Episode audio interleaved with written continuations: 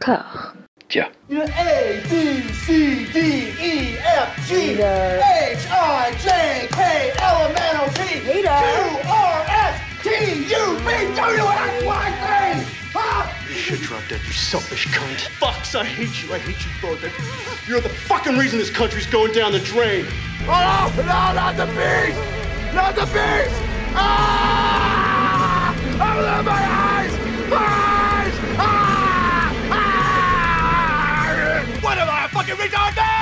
Fucking retard? Ah! I know what this is. Stop me out because of this lazy little dick you need around. Well, feed the fucking friends, man! Fuck!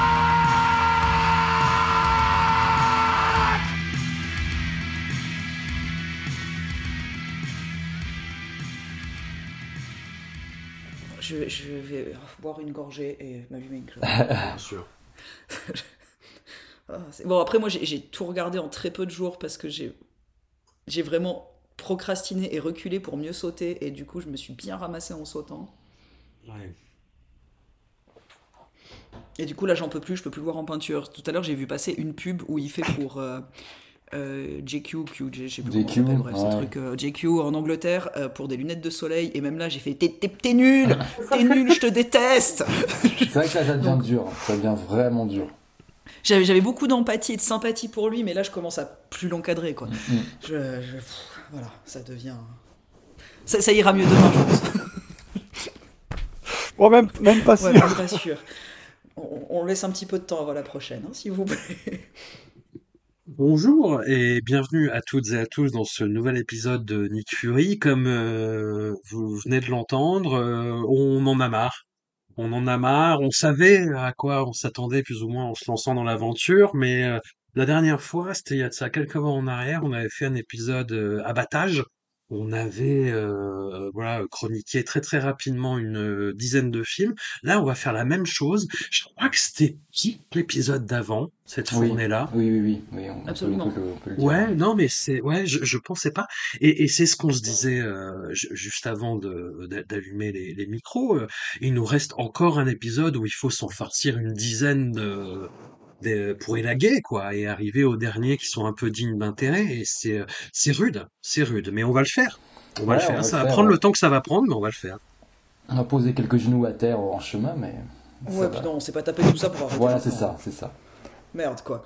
Ouais, non, non, là, on a, on a, pas, on a passé le clair, point de non, non-retour, non. là. C'est fini maintenant.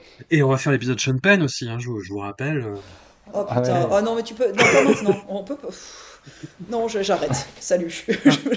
Laisse- Laisse-le encore, encore faire un film ou deux, tu vois, qui soit bien nul, et comme ça, on est. Attends qu'il fasse son documentaire sur la guerre, comme ça, après, on pourra Oui, bien c'est attaquer. vrai. ça- Sa rencontre avec Zelensky où il Ouais, file un ouais. Oscar. oh putain, la gênance. Ah, Sean Penn.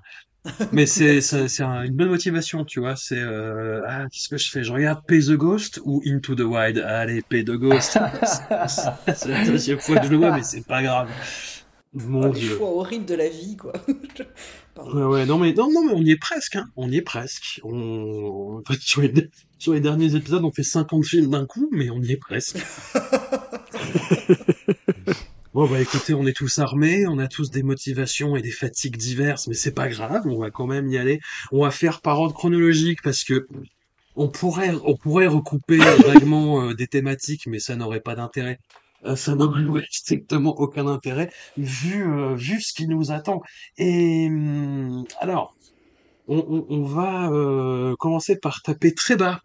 Euh, en 2014 avec euh, Outcast Croisade en français, un, un film de, de Nick Powell qui avait déjà fait des merdes avec, euh, avec Nicolas Cage et qui là euh, sombre en pleine époque médiévale dans de la reconstitution de pacotille et Nicolas Cage forme un espèce de, de duo avec euh, mon dieu avec Eden Christensen qui, qui, est, qui est un acteur euh, qui existe voilà qui est, Qui est un homme. voilà qui s'est fait connaître euh, bah, en étant euh, prostitué par George Lucas euh, pendant pendant plusieurs films et dans des épisodes de séries récemment si je dis pas de bêtises qui a essayé d'exister en dehors de ça et qui n'y est jamais arrivé et là ça ne fait pas exception on est ouais dans, cette espèce de de de de, de, de frange semi-médiévale dans laquelle Nicolas Cage a voulu mettre mettre un pied, deux parfois. on se souvient du, du dernier des Templiers.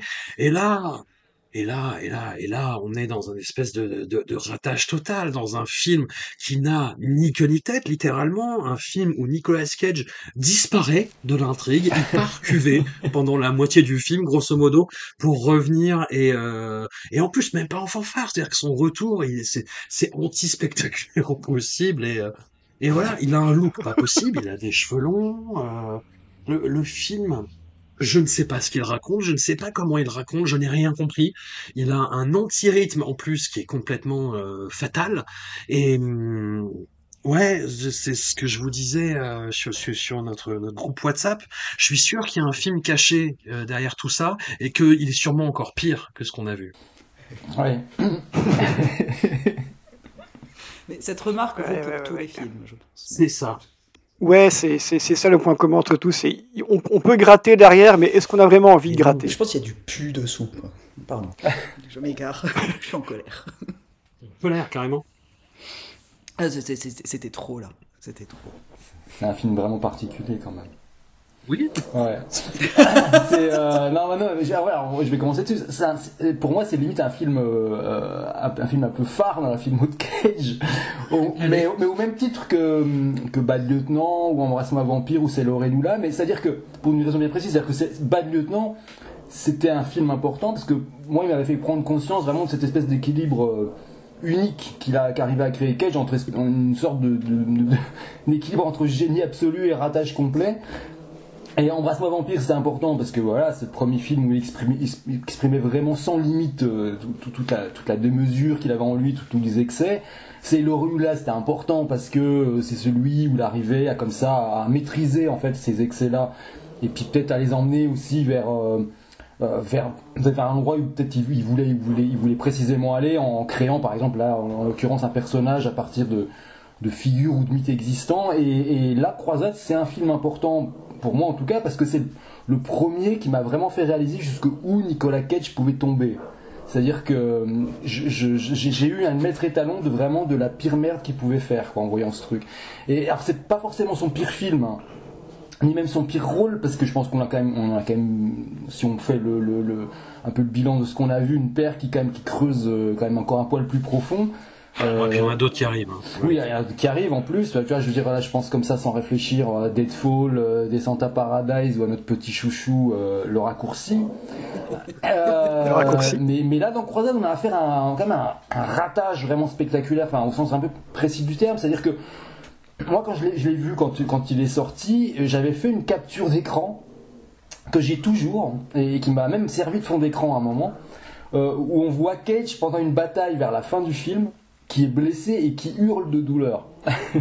et je trouvais cette image mais euh, vraiment fascinante parce que sans aucune info, hein, sans aucun contexte, tu comprenais que c'était raté. En fait, c'était que sans même l'entendre, tu avais l'impression en voyant l'image que Kate criait faux. Et du coup, je trouvais ça vraiment, euh, vraiment fort d'en arriver là, quoi. Et, pour moi, bah, ce film, c'est un peu resté l'archétype du rôle foireux de Cage, c'est-à-dire, euh, bah, on est de base dans un très mauvais film, parce qu'on parle quand même d'un film sur des croisés, ce qui est pourtant un bon départ. Hein. Euh, il y a peu de films intéressants sur les croisades. Les, seuls qui me viennent en tête comme ça, c'est peut-être la série des, des, des morts vivants aveugles euh, d'Armando D'Ossorio.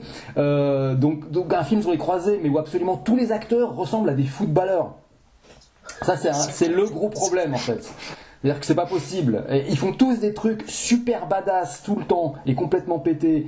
Euh, du genre, ils discutent tranquillement, puis d'un coup, il y en a un qui prend une lance et qui traînait par là, et puis il la jette à 50 mètres pour empaler un ennemi, mais tout en discutant, quoi, tranquillement. Parce qu'ils sont super badass et qu'ils ont des coupes de footballeurs et ils sont huilés. Enfin, c'est, ça va pas du tout, quoi. Et, alors, pareil, par un tour de, de, de scénaristique qui a vraiment de rien, ils finissent donc bah part il y avait un, il y avait un gap et euh, Nicolas Cage décide bon bah c'est bon j'ai bien guerroyé je vais peut-être me barrer en Asie quoi. Et comme ça en fait bon bah voilà on se retrouve avec une, deuxième histoire une deuxième partie de film où on a des nouveaux costumes des nouveaux accents pourris parce qu'alors en accent on est quand même bien servi.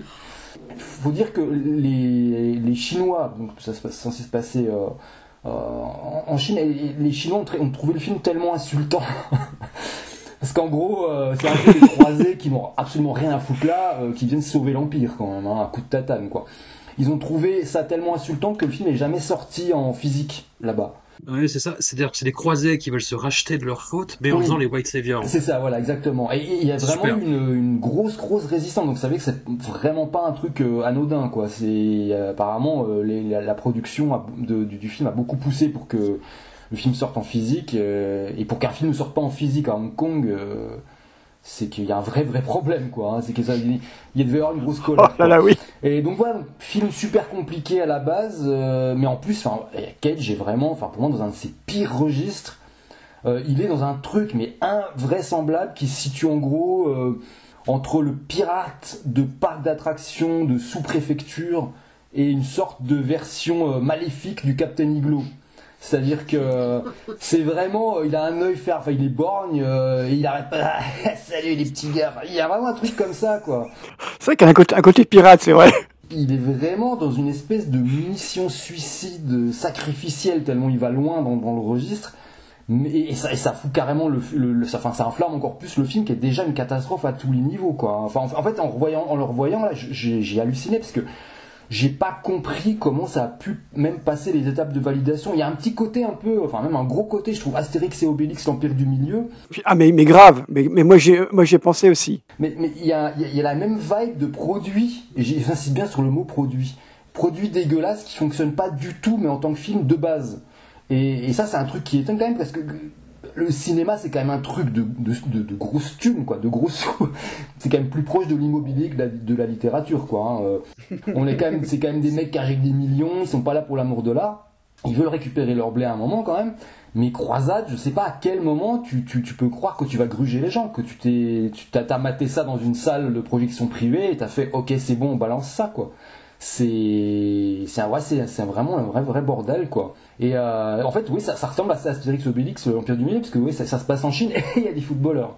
Donc euh, voilà. Et ça tient pas debout une seconde quoi. Et en, en ce moment on n'arrête pas de parler de, de, de films qui sont des lettres d'amour au cinéma. Euh, euh, croisade, c'est un, ça serait un, je sais pas, un, un tweet d'insulte d'antivax au cinéma, tu vois. Et, euh, ça va pas du tout, quoi. Et après, j'ai, bah, j'ai- alors, évidemment, comme on est dans la, dans la- la phase compliquée des- de, la, de la filmo et on se rattrape, à- on se raccroche à toutes les branches qui, qui dépassent. Je suis retourné voir les mots-clés IMDB, évidemment, et je trouvais qu'il y en avait, trois qui résumaient extrêmement bien le projet. Euh, c'était abus, malentendu et, et addiction à l'opium. Je pense que si tu mélanges, si tu mélanges les trois, bah t'as à peu près l'essence du film, quoi. Enfin, l'âme du film. Ouais. Très bien. Ils avaient manqué ces mots-clés. Oui. Seb, Marie, est-ce que vous avez quelque chose à rajouter sur ce, sur ce film? Bon, écoute, je, je vais parler un peu de la, la partie chinoise du casting, hein, parce qu'on l'a pas fait. Il y a quand même, il y a quand même un, ca- un casting chinois qui est quand même un peu solide, on va dire. Enfin, il y a quelques, quelques noms. Bon, c'est c'est des noms du cinéma de Chine et Hong Kong post-2000, donc il faut relativiser. C'est pas Chow Yun-fat ou c'est pas Tony Leung, mais il y a quand même Andy Yeon hein, qui, est dans, qui, joue, qui joue dedans. C'est Donc, l'acteur de Andy. Yeon, c'est un gars qui. Non, c'est pas lui. Je... Euh, non, c'est pas du tout. C'est Black Mask 2. C'est l'acteur de Black Mask je- 2. On n'est pas sur le, on n'est pas sur le même. euh, Cette session a complètement niqué mon jugement, je crois. enfin, Je confonds The Blade et Black Mask 2, ça y est, je suis foutu. Donc, Andy Yeon, c'est le mec qui, a remplacé Jet Li dans la suite de Black, Black Mask, Black Ouais. Mask 2. Je pense qu'il y a un film de Tsuark, c'est pas son meilleur, mais je pense qu'il faut le voir quand même. Pour, C'est- pour comprendre le personnage Tsuark, dans, globalement, il faut voir Black, Mask 2. C'est quand, même- pas mal. Il faut, le voir. C'est nul, mais il faut le voir. Voilà, après, il a fait des petits rôles comme ça Looking for Mr. Perfect, New Police Story, si je dis pas de bêtises, dans Élection, Élection 2, Ma Détective. Il a fait des films comme ça, des, des, polars corrects de la, du, Hong Kong post, euh, post, euh, post 2000, on va dire, post-rétrocession en gros. Il a fait une petite carrière tranquillement, puis s'est retrouvé là-dedans, on ne sait pas trop comment. Je crois qu'il avait un petit rôle dans le hacker de Michael Mann aussi, donc euh, voilà, c'est un gars qui, qui fait son chemin et qui s'est retrouvé là sûrement parce qu'il fallait des Chinois qui savaient parler anglais, donc lui, on- ben, il était là, il a fait présent et il s'est retrouvé là. Et puis on a aussi Liu, Liu Yifei, donc elle c'est la- l'actrice qui joue Mulan dans le dernier Oh. Mulan de Disney, qui se retrouve là aussi euh, avec un rôle qui sert à rien, donc euh, elle est là, elle fait, elle fait un peu la, la jolie chinoise euh, qui va faire, euh, qui va faire craquer le, cœur des, de, ces, gaillards endurcis de, blanc, ou un rôle très, très digne, non. Donc voilà, c'est la première partie chinoise où ils sont là. J'ai vu que le prod voulait faire, voulait faire une suite Mais finalement, euh, je pense que c'est mal passé. Du coup, la suite n'a jamais été faite. Heureusement pour nous, imaginez, on aurait eu un film en plus à revoir. En plus, vu la fin, il y aurait, il y aurait eu un petit coup de Trafalgar pour faire revenir Nick. Donc, euh, oui, je spoil, je m'en fous. Hein. On a rien à foutre. De toute façon, qui, qui va regarder ça par nous, de toute façon? On va pas se mentir. C'est un film, il est, il est là. Ouais. Voilà. Il est là. J'aurais aimé vivre en Chine pour pas que le film sorte en physique, tu vois. Je- je- voilà où on en est. Là, il est sorti en DVD chez nous et il est là. Et Hayden Christensen, le pauvre, qu'est-ce que tu veux dire de plus sur lui? Moi, je n'en veux pas. C'est un mec qui n'aurait pas dû faire cinéma. Il s'est retrouvé un peu par hasard, tu vois. Et tu sens que ce qui. Il aurait, il était pas fait pour ça, tu vois. On l'a pris, mais il aurait pas dû, quoi. Il a pas su dire non. Et c'est de l'erreur de sa vie, quoi. C'est triste. Donc voilà. C'est c'est triste. C'est triste. Oui, pour finir. Euh, non, mais enfin, euh, euh, je, je, je, je vais pas mentir, j'ai- j'ai tenu en 3 fois 45 minutes, Mm. j'ai pas pu dépasser. Euh, ceci dit, euh, j'apprécie vachement plus vous écouter en parler que les 45 minutes que j'ai vécues.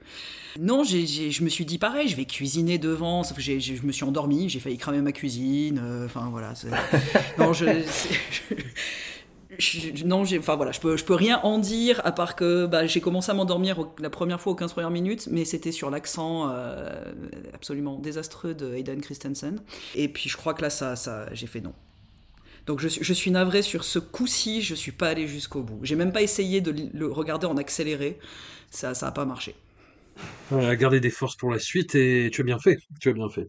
Je sais pas, mais j'ai fait. Alors, ça, ça, ça nous amène au, au film suivant et, et gros dos, le, le film suivant quand même. hein. Le, le chaos, Left Behind de, de Vic Ah. Armstrong. Alors, il y a, il y a un lore, il y a un univers autour de, de Left Behind.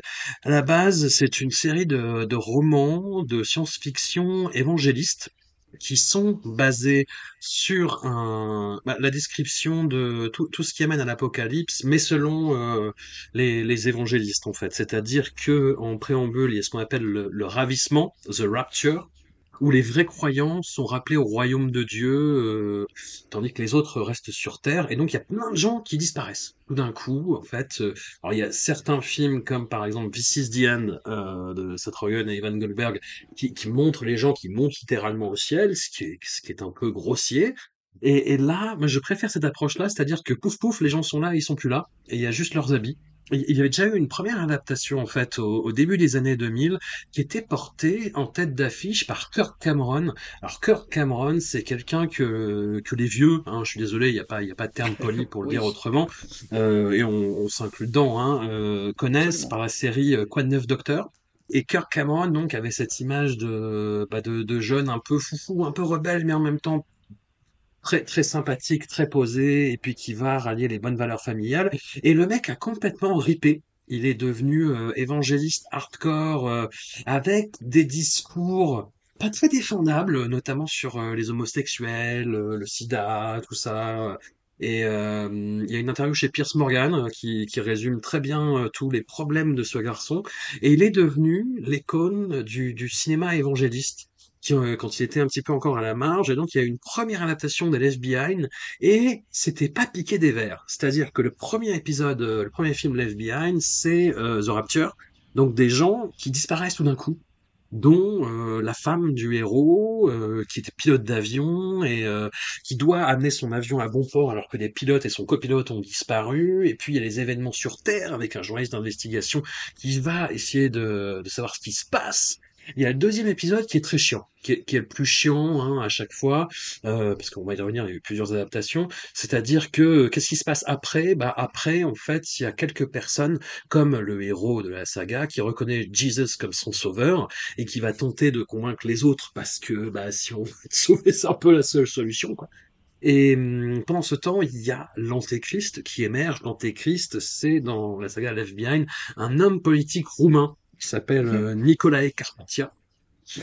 Et le troisième épisode, c'est un peu plus fun, c'est-à-dire que c'est Nicolas Carpathia qui a ramoté euh, tout le monde sous son enseigne d'un gouvernement unique mondial pour faire euh, face à tous les défis qui nous attendent. Si vous vous intéressez un petit peu aux théories euh, conspi, bah, vous notez que c'est à peu près la même chose, hein, ce qu'on appelle, ce que les QAnon appellent le plomb, bah, ça nous amène à ça. Donc il y a une intersectionnalité des fils de pute euh, à ce niveau-là qui, est- quand même pas mal.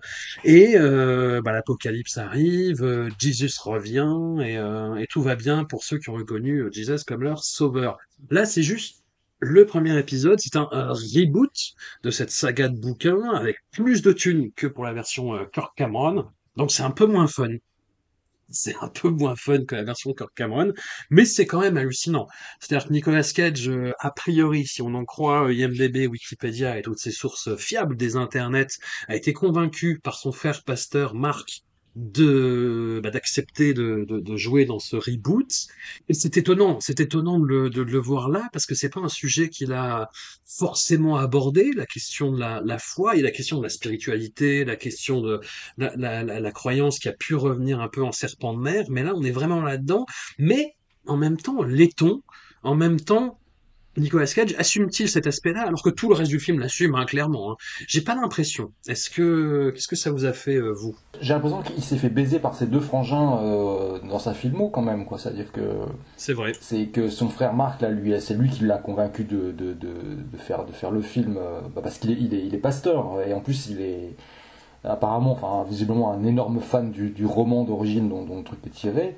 Euh, et il faut pas se souvenir aussi que c'était aussi son autre frère Christopher qui l'avait entraîné dans Deadfall, euh, qu'il a réalisé. Donc voilà, c'est quand même une famille euh, pas en or du tout. Et non, après le film, moi j'ai pas grand chose à dire dessus. C'est vraiment à partir du moment où tu commences à comprendre de manière que tous les gens qui sont restés sur Terre sont tous des gens qui boivent, qui jouent, euh, qui sont pas très sérieux. Euh. Il y a quand même des ambulanciers et des pompiers ouais, et tout, truc, qui sauvent les gens, ils mais ont trompé leur femme ou un truc du style. Oui, genre ils fument. Tu vois, ils fument, ils fument, voilà. Ah c'est ça. Impardonnable. Bah oui, voilà.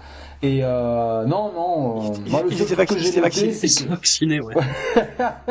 le seul truc euh, intéressant que j'ai noté, c'est que c'est c'est le de, pour nous en tout cas dans, dans, la, dans, dans, le corpus, dans la filmo, c'est quand même c'est quand même le deuxième film de Cage où Cage réussit à faire atterrir lui-même un avion euh, après Conner. Donc voilà, on, on, se rapproche un peu à, à ce qu'on peut quoi. Donc, euh... Oui, là c'est vraiment ouais. ouais.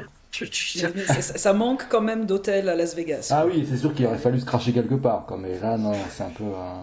Ça manque de tout, en fait, euh, pas que d'hôtel. Il y a, hein. sa fille qui monte quand même sur un pont euh, pour avoir du réseau. Oh mon dieu, qui parle à sa mère.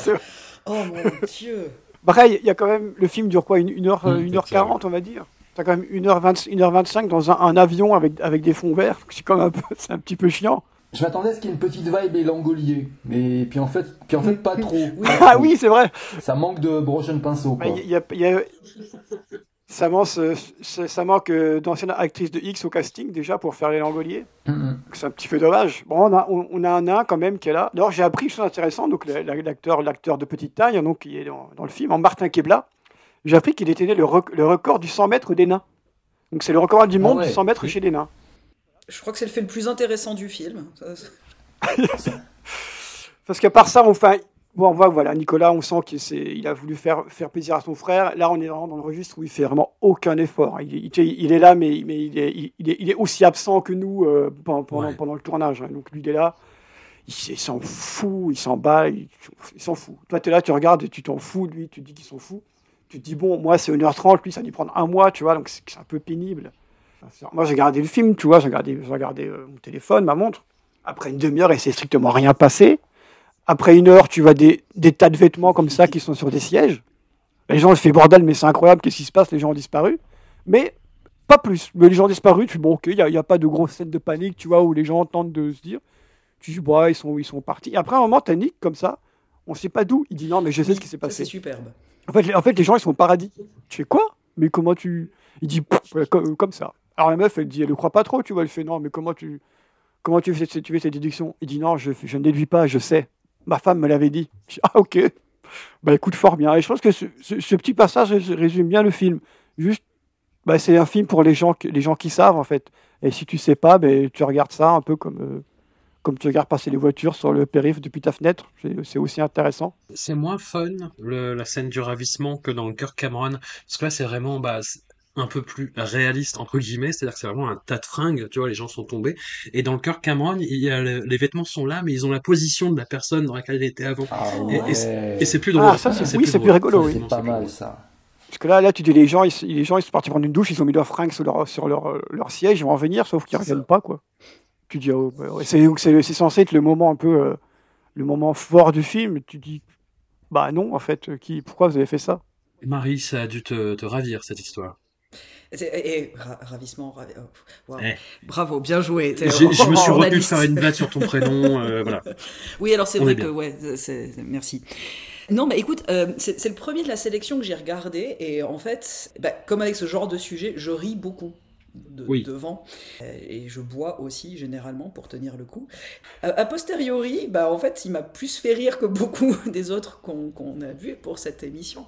Ouais. Et non, alors après, moi, ça, enfin, c'est thématique. Je, me disais aussi à un moment donné, mon Dieu, ça, ça va être The Rapture, tout ça, l'enfer. Et pour couronner le tout, il a des billets de concert pour YouTube, tu vois, comme si ça suffisait pas. Quoi. Donc, moi, j'ai trouvé ça assez génial. C'est ça l'enfer, en fait. C'est pour ça qu'il part pas, tu vois. Voilà, c'est exactement pour ça. Voilà.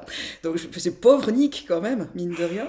Après, je me disais, j'analysais qui était, qui était vivant, qui avait disparu. Je me disais quand même proportionnellement entre la classe affaires et la classe éco, quand même, hein, on sent que les riches s'en sortent mieux. Et puis aussi, tous les enfants sont enlevés. Puis moi, je regardais ça, je me disais, mais putain, Dieu connaît pas les gamins avec qui j'étais à l'école, quoi.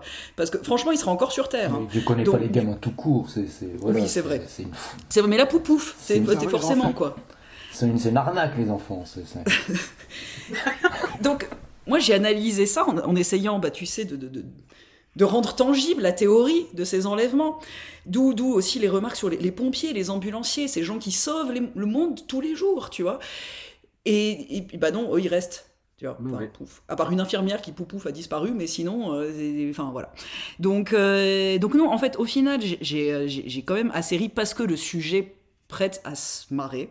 Donc, mine de rien, a posteriori, je dois dire que c'était pas si pire. Et pour que je dise ça, c'est que franchement, bah, ce qui arrive. Sur, cette, sélection, c'est vrai qu'il s'en sort pas si mal, à vrai dire. Ben, voilà, et puis bon, euh, il, me semble que le Real, ben, c'est comme, euh, comme l'autre, là, comme Powell, c'est un cascadeur à la base.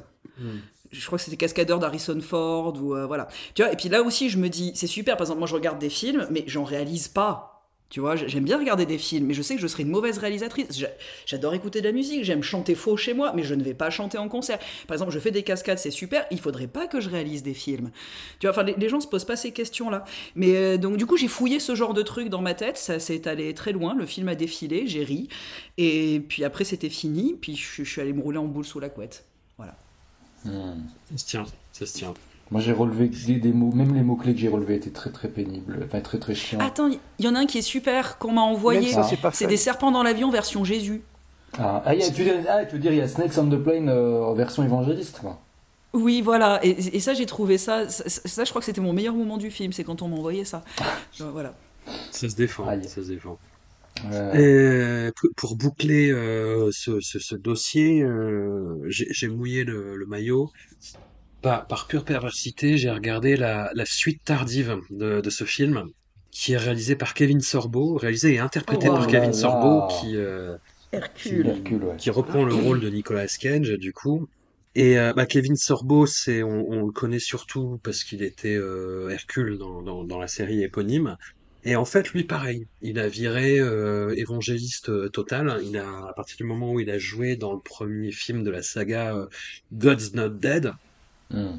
Et, il a réalisé beaucoup de films dans cette mouture-là, et il a donc réalisé le, deuxième volet, qui est donc le plus chiant, celui où tout le monde réalise ce qui se passe, et où il y a cet homme politique roumain qui monte, qui monte, qui monte.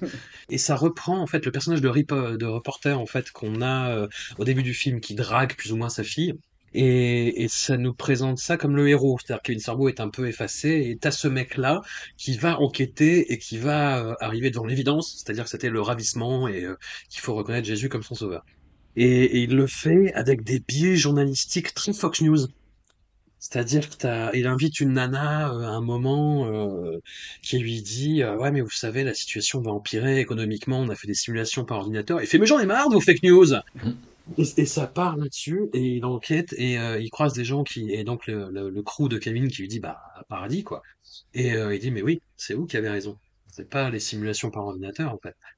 Et euh, journalisme total. Voilà. Et ah. c'est le seul aspect rigolo du film qui est très, très, très, très chiant, sinon, et qui se finit de façon très étonnante par un speech de 10 minutes de Kevin Sorbo qui te dit euh, voilà vous êtes courageux d'être venu voir ce film euh, oh, c'est très bien il y a une participation de Mike Huckabee aussi qui était un ancien euh, poéticien qui maintenant fait une émission qui est un peu le, le daily show pour vieux conservateurs et pour vous donner une idée de l'enfer que c'est. Et, euh, et voilà, on, on est sur ces esthétiques-là et c'est super. On arrive à, à un film qui est un peu plus intéressant, mais qui a, qui a tellement de plomb dans l'aile que c'est très compliqué d'en parler. C'est euh, la Sentinelle Dying of the Light de, de Paul Schrader, dont on a surtout entendu parler à l'époque parce que Paul Schrader euh, s'est fait déposséder du film, le, qui a été complètement euh, remonté euh, dans son dos. Et il y a des photos qui ont circulé de, Paul Schrader, euh, Nicolas Winding Refn, for, some reason, et Nicolas Cage et Anton Yelchin avec des, euh, des scotch sur la bouche en disant on a été euh, censuré, quelque chose comme ça. Et, c'est vrai que le, le film qu'on voit, c'est étonnant de, de, de Paul Schrader. Bah, le, le, le postulat de base aussi est assez étonnant. Hein. On est sur un, un, un, un agent euh, interprété par euh, des services secrets, interprété par Nicolas Cage, Ivan Lake, qui a, qui a des crises de, de bipolarité où il s'énerve tout d'un coup et où il mélange des événements. Mais voilà, c'est cet homme-là, donc, qui, qui perd peu à peu l'esprit, est persuadé que son ennemi de toujours, un terroriste musulman, est, de retour, n'est pas mort, et il va essayer de le traquer. Et Paul Schrader a fait un remontage qui, que vous pouvez voir, qu'il a appelé Dark, qui est dégueulasse visuellement parce qu'il a monté ça à partir de, de Rush euh, DVD. Donc l'image est très sombre et, euh, et, on perd beaucoup euh, de qualité d'image à ce niveau-là. C'est un petit peu plus intéressant. C'est-à-dire que c'est, bah, comme son titre l'indique, beaucoup plus euh, an- an- anxiogène, triste, euh, fataliste, résigné, déprimé, et ça annonce quelque part le, le- le virage bressonien qu'il va prendre avec euh, First Reform ou Card Counter, qui en plus est un petit peu sur des, des thématiques qui peuvent se rejoindre, euh, Card Counter, mais euh, je suis pas sûr que même dans cette version-là, dans les qualités euh, de visionnage optimal, le film soit si pertinent et intéressant que ça. Et ce qu'on en a, Dying of the Light, c'est quand même, euh, c'est quand même pas très propre politiquement. C'est quand même un peu dégueu. La version de Schrader est plus intéressante et plus nuancée à ce niveau-là. Mais euh, oh bordel de merde. Ou que, ou que c'est maladroit, ou que, ou que là, ou que c'est malaisant, ou que ça va pas ce film. C'est- Tu as raison. Enfin, tu, tu, tu voulais qu'on t'a.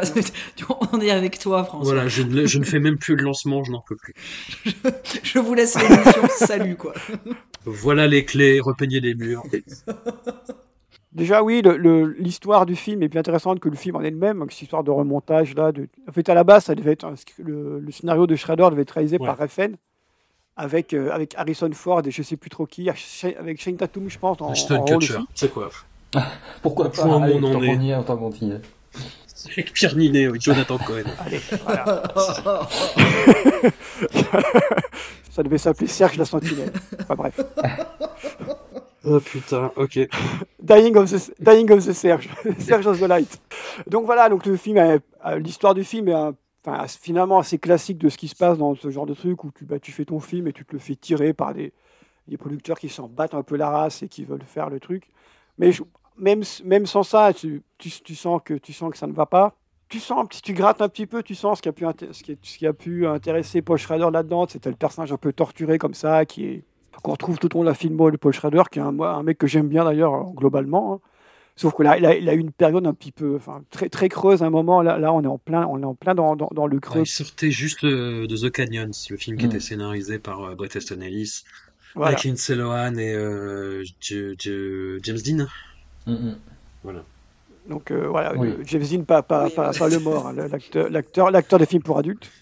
Et donc, euh, bah, la Sentinelle, qu'est-ce qu'on, qu'est-ce qu'on en, qu'est-ce qu'on en retient? Ben, On ne retient pas grand-chose en fait, si ce n'est que c'est assez maladroit, que Nico- Nicolas essaye un peu de, de- d'avoir, de gratter quelque chose, il essaye de jouer un petit peu un, un personnage dans la veine de ce qu'il pouvait faire dans euh, bah, lieutenant, tu vois, c'est un peu dans la veine là, mais tu sens que c'est pas, pas la même implication, c'est pas le même film, c'est pas le même, euh, c'est pas, pas le même level, mais tu sens qu'il essaye quand même de, tirer quelque chose de ça. Ta relation avec la relation qu'il a avec le, avec le terroriste est quand même très très très douteuse. Hein, on va pas, on va pas se mentir. Le terroriste en lui-même, le personnage est très très douteux. Le film, le, film est douteux, même si. Alors après, Paul Schrader, il, a beau dire, euh, le film, il, a- il m'a été retiré, il est raté et tout. Bon, le- les bases elles sont là. Le scénario, c'est quand même le sien à la base. Tu peux pas, tu peux pas se, se défausser comme ça totalement du, ratage, euh, du ratage du truc. Si tu vois, si on regarde Dark, effectivement, c'est un petit peu intéressant, même si le film est immonde visuellement. Il y a plein des, il y a plein d'effets qu'on retrouvera un petit peu dans la scène d'intro de, de Dog Eat Dog. C'est un peu le même genre d'effet comme ça, où tu sens qu'il tente des choses, mais qu'il n'est pas, il est pas lui-même très sûr de ce qu'il fait. Mais il, mais il y va, il y va quand même à fond. Moi, j'avais vu, j'avais vu l'annonce, je fais putain, Nicolas Cage, Paul Shadow, ça va être tellement bien. Il y avait Anto- Anton qui était un, un acteur qui était plutôt, plutôt pas mal avant bah, avant qu'il meure, un ri- ri- petit ange. T'as Irene, Jacob qui se retrouve là, tu te Oui, dis bordel, oui, Irene Jacob, pourquoi qu'est-ce qui s'est, pa- qu'est-ce qui s'est, qu'est-ce qui s'est passé? Et puis voilà, t'as un espèce de, de moitié film d'espionnage, moitié film de vengeance, mais c'est, c'est très mou, les personnages ils sont un petit peu nuls. Oui, et tout, tout ça, est, tout ça est un petit, est un petit peu vraiment, vraiment douteux, tu vois. Tu regardes ça avec un, un petit goût, un petit goût de, un petit goût de rance au fond de la gorge, tu vois. Puis tu regardes et tu te dis, oh putain, qu'est-ce qui s'est passé? C'est dommage, quoi. Il y avait, il y avait, il y avait des bonnes choses, mais il en reste, il en reste rien. Quoi. je disais reste- que la réplique finale euh, de Nicolas Cage au terroriste euh, dans la, la- la version euh, Paul Schrader Dying of the Night, c'était euh, Allah Akbar Motherfucker, mais pas du tout. C'était euh, Salam alaikum Assaul, autant pour moi. voilà, ça c'est, ça C'est. Ouais. Voilà, c'est mais je pense que ça, ça, résume, bien de choses. C'est une punchline qu'on peut retrouver dans le full contact de Ringolam. Tu vois, c'est le même esprit, même si le film est très différent. Tu vois, on n'est pas dans la même vibe. Mais quand genre quand il dit va te branler en enfer, tu vois, c'est un peu, un peu ce- ce- cette petite vibe. Sauf que bon, on, on est, on, est moins sur du racisme et sur de, sur de l'islamophobie. On, va- on va, rester clair. Donc là, oui, c'est un film qui, qui est raté, qui est un petit peu malaisant. Où tu regardes ça, tu te dis bon, qu'est-ce qui s'est passé quoi? On ne saura jamais. Enfin, aussi, on le sait un petit peu, mais c'est tout. Quoi. Vaste question. Paul Schrader, il, il a beau, il a beau se défausser, euh, il est quand même très très responsable du, du- de, de cette catastrophe. hein. Et après, il s'est converti, c'est ça du- je, je- je- sais pas Après, il s'est dit bon, je vais refaire des films comme je, comme je faisais avant et des films qui étaient bien. Des prêtres qui se scarifient. Marie, niveau énervement et euh, massacre de ton appartement, on en est où là? Non, alors euh, écoute, euh, bizarrement, euh, là ça va, j'étais encore un peu plus. euh, fou. Bon, déjà parce qu'aussi c'est très gros, donc pareil, je, je- je ris et, je bois. Ça n'a pas aidé l'alcoolisme, hein, franchement, cette session. Mais. euh, non, mais euh, alors après, le hasard des, télé, des, empreintes DVD euh, a fait que je suis tombé sur une, VF qui a, qui a été une forme de plus-value pour ce film. Et il y, a- cette phrase, il faut que je me rappelle bien, qui est quand à un moment donné, Cage fait un espèce de discours où il commence à devenir un peu mentalement fragile aux gens du, de la CIA. Et puis il dit Vous avez le cul tellement enfoncé dans la tête d'Obama que vous ne voyez plus que sa merde. Et cette phrase, euh, et en fait, j'ai dû l'écrire et, et puis je, je l'ai punaisé à mon job parce que je la trouvais absolument fantastique. Euh, j'ai j'ai envie de la garder tout le temps près de mon cœur. Euh, et donc, du coup, cette VF a sauvé un peu. Un peu mon ennui profond. Euh, mais enfin, ennui profond, tu- comme quoi on devient soft au regard de toute la sélection à des moments. C'est- J'ai trouvé que c'était pas. Enfin, c'était quand même pas si mal rythmé pour le coup.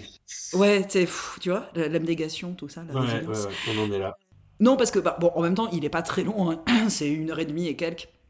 Alors, allez, 1h25, 10 minutes de, de générique. Dark, l'avait, l'avait- enfin, son remontage avait la, la- la qualité de durer 1h15 quand même. hein. Une heure, ouais, même pas, je crois. Même, je, sais même pas s'il fait tout ça, mais il est très court. Mais, mais du coup, euh, bah, finalement, sur une heure et demie, euh, bah, enfin, c'est pas que ça va assez vite, mais je trouve qu'au niveau de la narration, c'est pas si horrible. Encore une fois, je précise au regard de toute la sélection, pas au regard de- du monde du cinéma. On est d'accord? Je précise, je maintiens. Mais voilà, enfin, je trouve que c'est assez équilibré dans, euh, dans, dans, dans l'introduction de l'histoire, euh, du personnage, de son rapport à, euh, relativement très raciste à bannir, qui va chasser, enfin voilà. Mais finalement, ça se décompose assez bien. Mais par contre, enfin Nick, il fait quand même un peu de la peine, quoi. Il, essaye quand même des sorties un peu. euh, bah, je deviens cinglé comme ça, mais qui deviennent gênantes à une époque où il arrivait peut-être un peu mieux à les gérer. Là, tu sens qu'il recabotine de nouveau parce qu'on lui demande certainement de faire ça. Genre, on te veut Nick parce que euh, jouer les mecs un peu à part. Je, je- mets des guillemets que vous ne voyez pas. Bah, voilà, c'est- important que tu joues euh, cette montée vers la folie, vers la dégénérescence cérébrale et cognitive. Du coup, ça me fait de la peine pour lui. J'étais, mi-figue, mi-raisin sur la scène euh, dans le bar où, c'est le, où il s'énerve vraiment. Et je, je, je savais pas si je trouvais la scène particulièrement réussie ou particulièrement gênante. Et dans le doute, euh, je, j'ai passé caché dans, dans mon t-shirt. Ouais. Bah, c'est ça, c'est. Enfin, on peut se dire que euh, bah, sur certains films dont on va parler, il y a quand même des petites doses d'amusement. Mais, mais pff, là, ça sent la fatigue et ça sent le minimum service, quoi. Et Ouais. du coup, ça, bah, ça me fait un peu de la peine pour lui, même si actuellement je le déteste, mais ça me fait quand même un peu de la peine pour lui.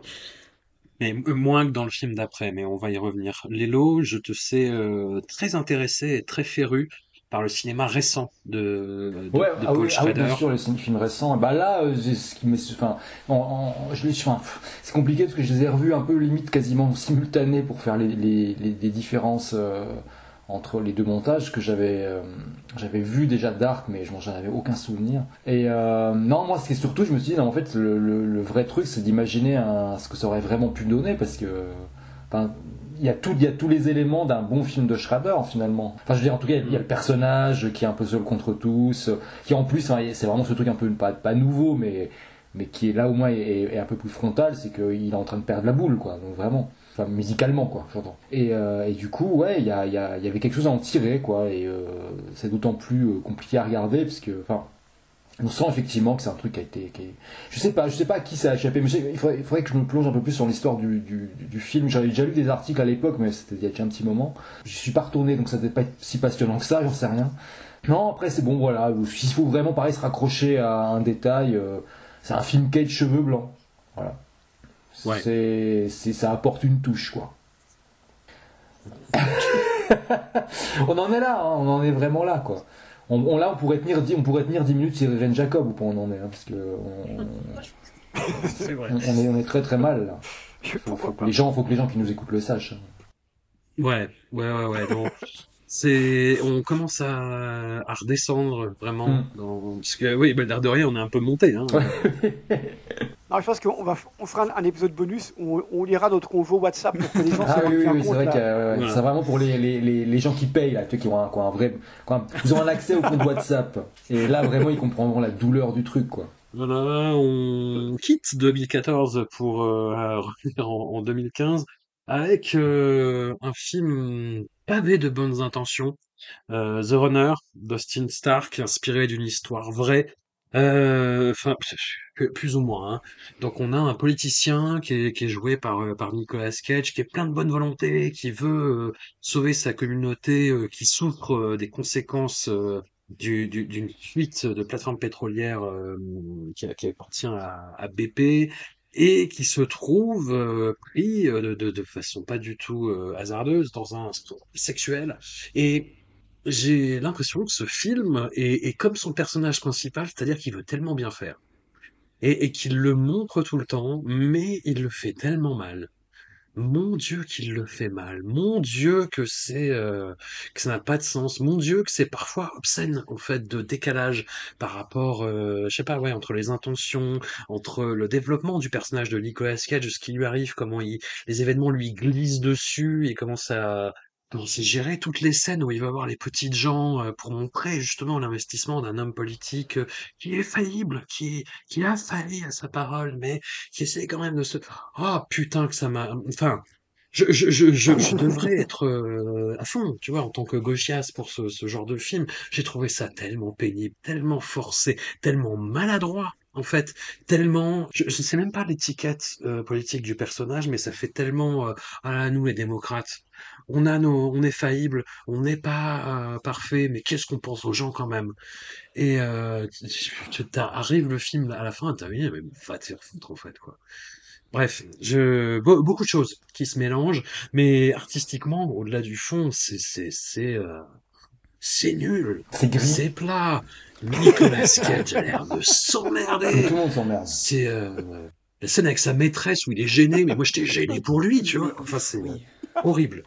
Alors oui, les, oui, les, les, les, les sc- les scènes de sexe de Nicolas, c'est même un truc récurrent. Il y a quand même beaucoup Ah mais de là, mais là, ouais, on va on va monter en gradation. On arrive dans, dans un moment Steven Seagal. C'est ça, c'est ce que Ah j'allais là, dire, oui. l'époque Ouais. roumaine, quoi.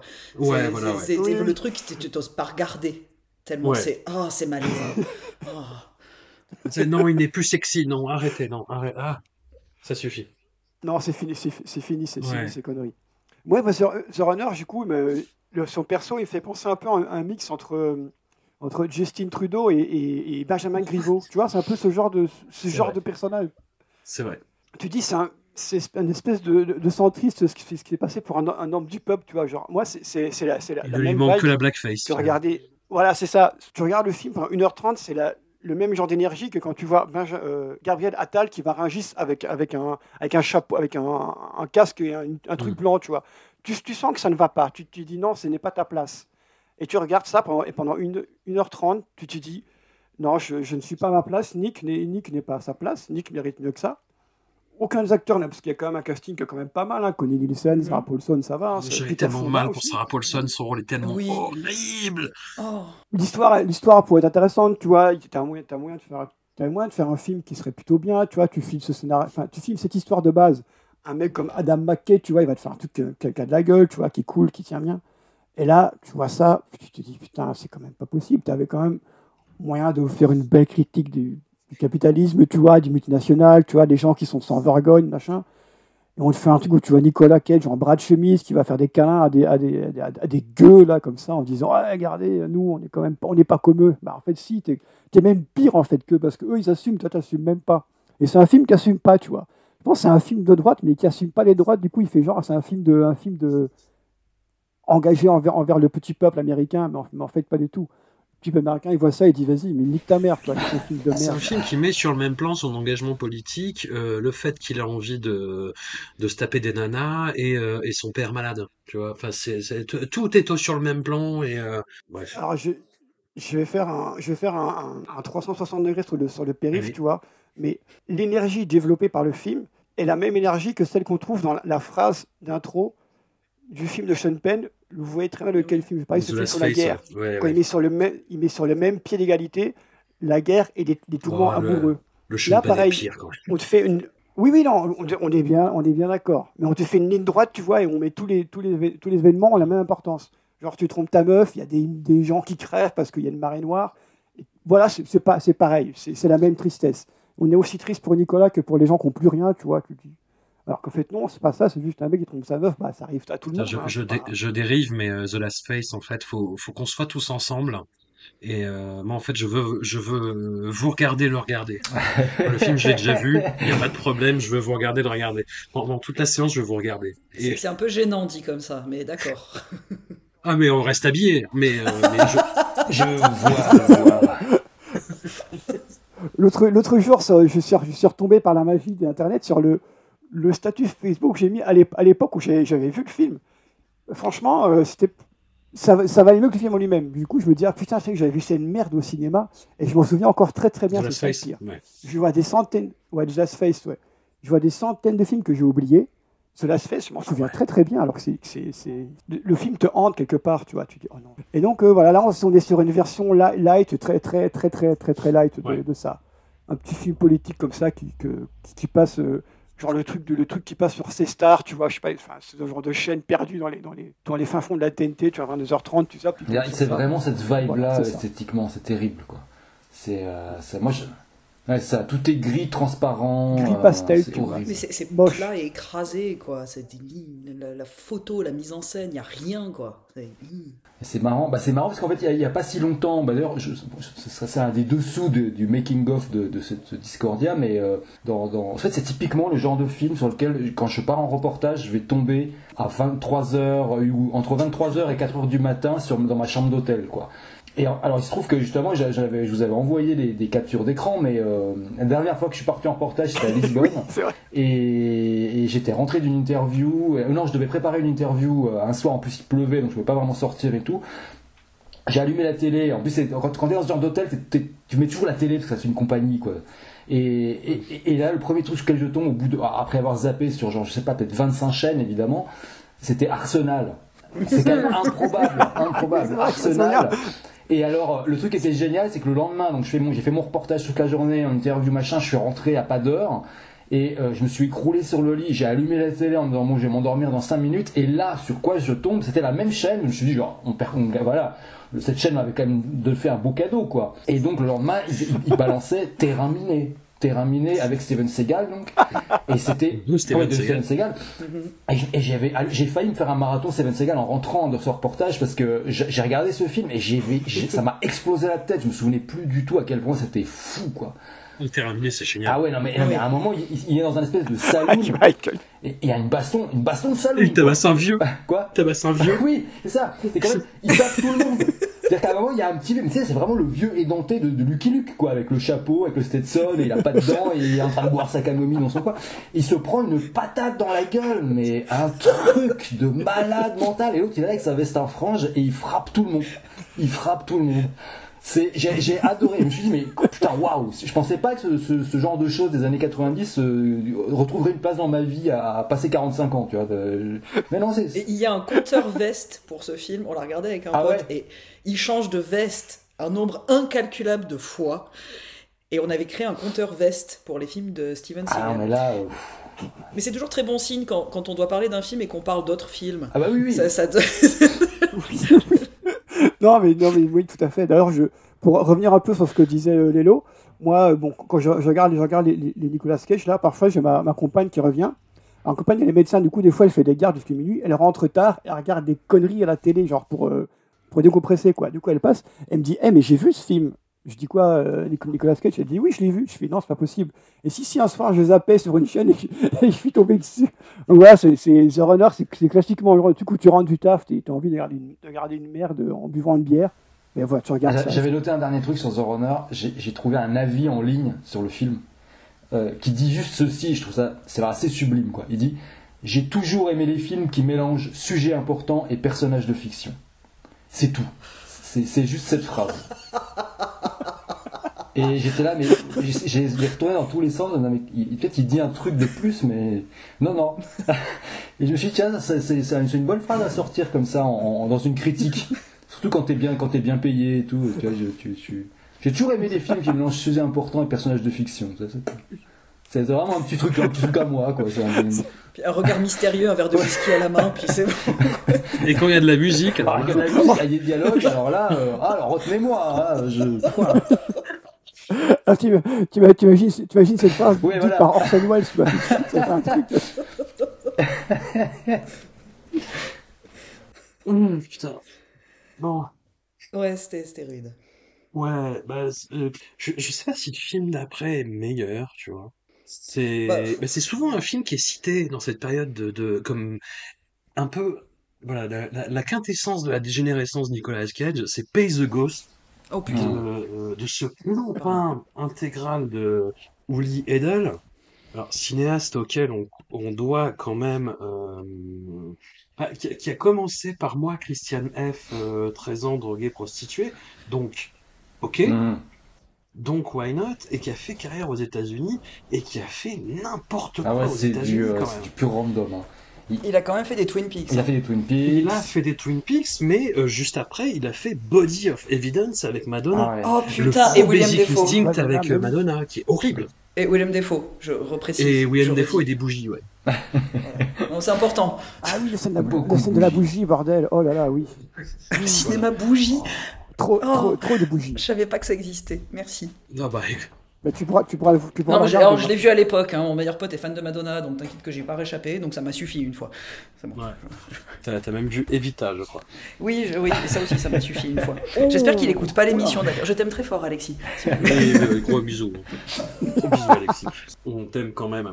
On pense tous Voilà. à toi. Pin the Ghost de Uli Edel. Alors, c'est dans, dans cette flopée de, de, de, de films tournés à, à la Nouvelle-Orléans, puisque c'est c'est son kink, c'est son kiff, et, et là, on est sur... euh, je, je sais comment définir ce film. Grosso modo, on est un peu sur l'espèce de, de, de mysticisme qui peut y avoir autour de ça, autour de, de Halloween. Est-ce est-ce un film euh, fantastique? Est-ce un drame? Est-ce une allégorie? Les gens s'y foutre rien. Toujours est-il que euh, on est sur un film où Nicolas Cage, euh, le soir d'Halloween, euh, va euh, sortir dans, dans, dans, le carnaval et euh, perdre son gamin. Et comme euh, voilà, comme il y a des disparitions de- d'enfants euh, régulièrement apparemment à cette époque de l'année, et du coup pas content, et du coup pas content Nicolas Cage, euh, sa femme, bah, pas contente non plus, hein, ça, joué par Sarah Wayne et euh, Nicolas Cage comprend de fil en aiguille qu'il y a une histoire de, de tribu à payer à un fantôme, d'où le titre, Pay the Ghost, et euh, oh putain mon dieu, mon dieu que c'est chiant. Mon Dieu que c'est chiant, mon Dieu que ça n'a aucun intérêt, mon Dieu que euh, quand on comprend vaguement le poteau rose, mais y en a-t-il vraiment un à comprendre, on te dit mais sérieusement, tout ça pour ça?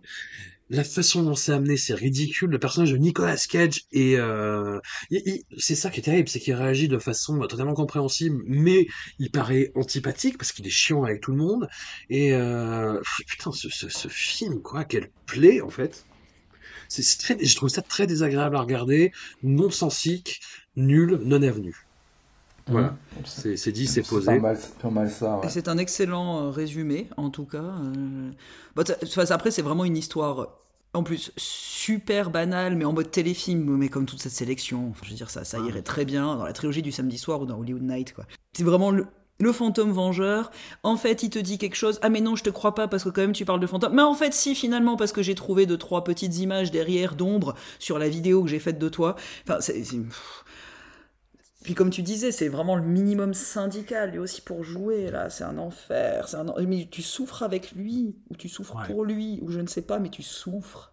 Et moi, je suis généralement... Je suis très très bon public. Donc moi, euh, tu me fous, euh, voilà, euh, une porte qui grince, un machin, je vais sursauter. Tu me fous des jumpscares, je vais forcément sursauter. Enfin, ça, ça marche à chaque fois avec moi. Je suis très bon public. Ça veut pas dire que c'est bien, mais je suis très bon public. J'ai pas eu une once de trouille. Même pas, même pas le sourcil qui se dresse, tu vois. Rien, rien, quoi. Et ça, c'est dire, parce que normalement, je réagis bien. Et là, c'était plat au possible. Chacune des apparitions un peu fantomatiques ou euh, avec les dessins qu'il fait sur la tablette, là, le gamin, enfin la photo qu'elle a enfin bref. Mais il y a rien qui fout une once de trou et l'ambiance, elle est dégueulasse. Il y a, y a, y a rien de cohérent par rapport aux propos. C'est censé être quand même une sorte de film d'horreur. Mais la seule horreur, c'est le jeu de Cage, quoi. Et ça, Ouais. ça me fait mal pour lui, encore une fois. Même si je le déteste, encore une fois. Voilà, c'est tout ce que j'aurais à dire. Je vous laisse le lead. Vous êtes meilleur que moi. Bon, là-dessus, on va pas avoir grand chose à dire. Hein. Non, moi, j'ai même pas, j'étais à moitié conscient en le regardant, donc euh, j'ai eu l'impression de voir une espèce de, de, de, version ultra pauvre de Us, Jordan Peele. Euh, mais c'est justement à cause de la disparition du gamin au début, quoi.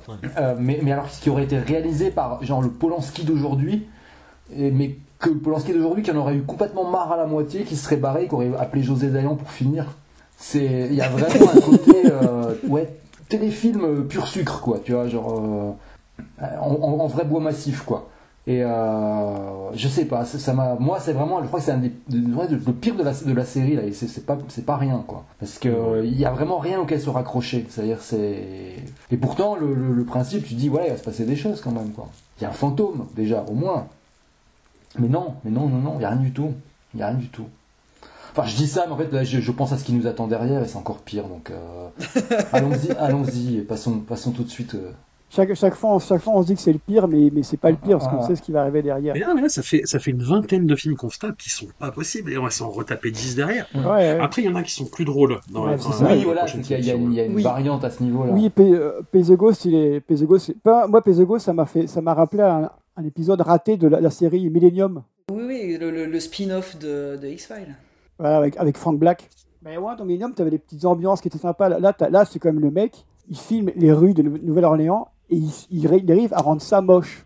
Alors que c'est quand même, c'est dur de, de- de rater un plan dans une scène de Nouvelle-Orléans, tu vois. Mais lui, il arrive à rater. Tu tu dis souvent, c'est- moche. On peut parler aussi de la, la scène où il perd son enfant qui est complètement débile. Mais tu vois cette scène, tu te fais, vas-y, mais en fait, tu, tu mérites ce qui t'arrive, quoi. Franchement, tu, mérites. Tu mérites d'avoir perdu ton enfant. Ton gosse, c'est une merde. ton gosse Non, qu'une c'est plutôt l'enfant mérite d'être enlevé, quoi.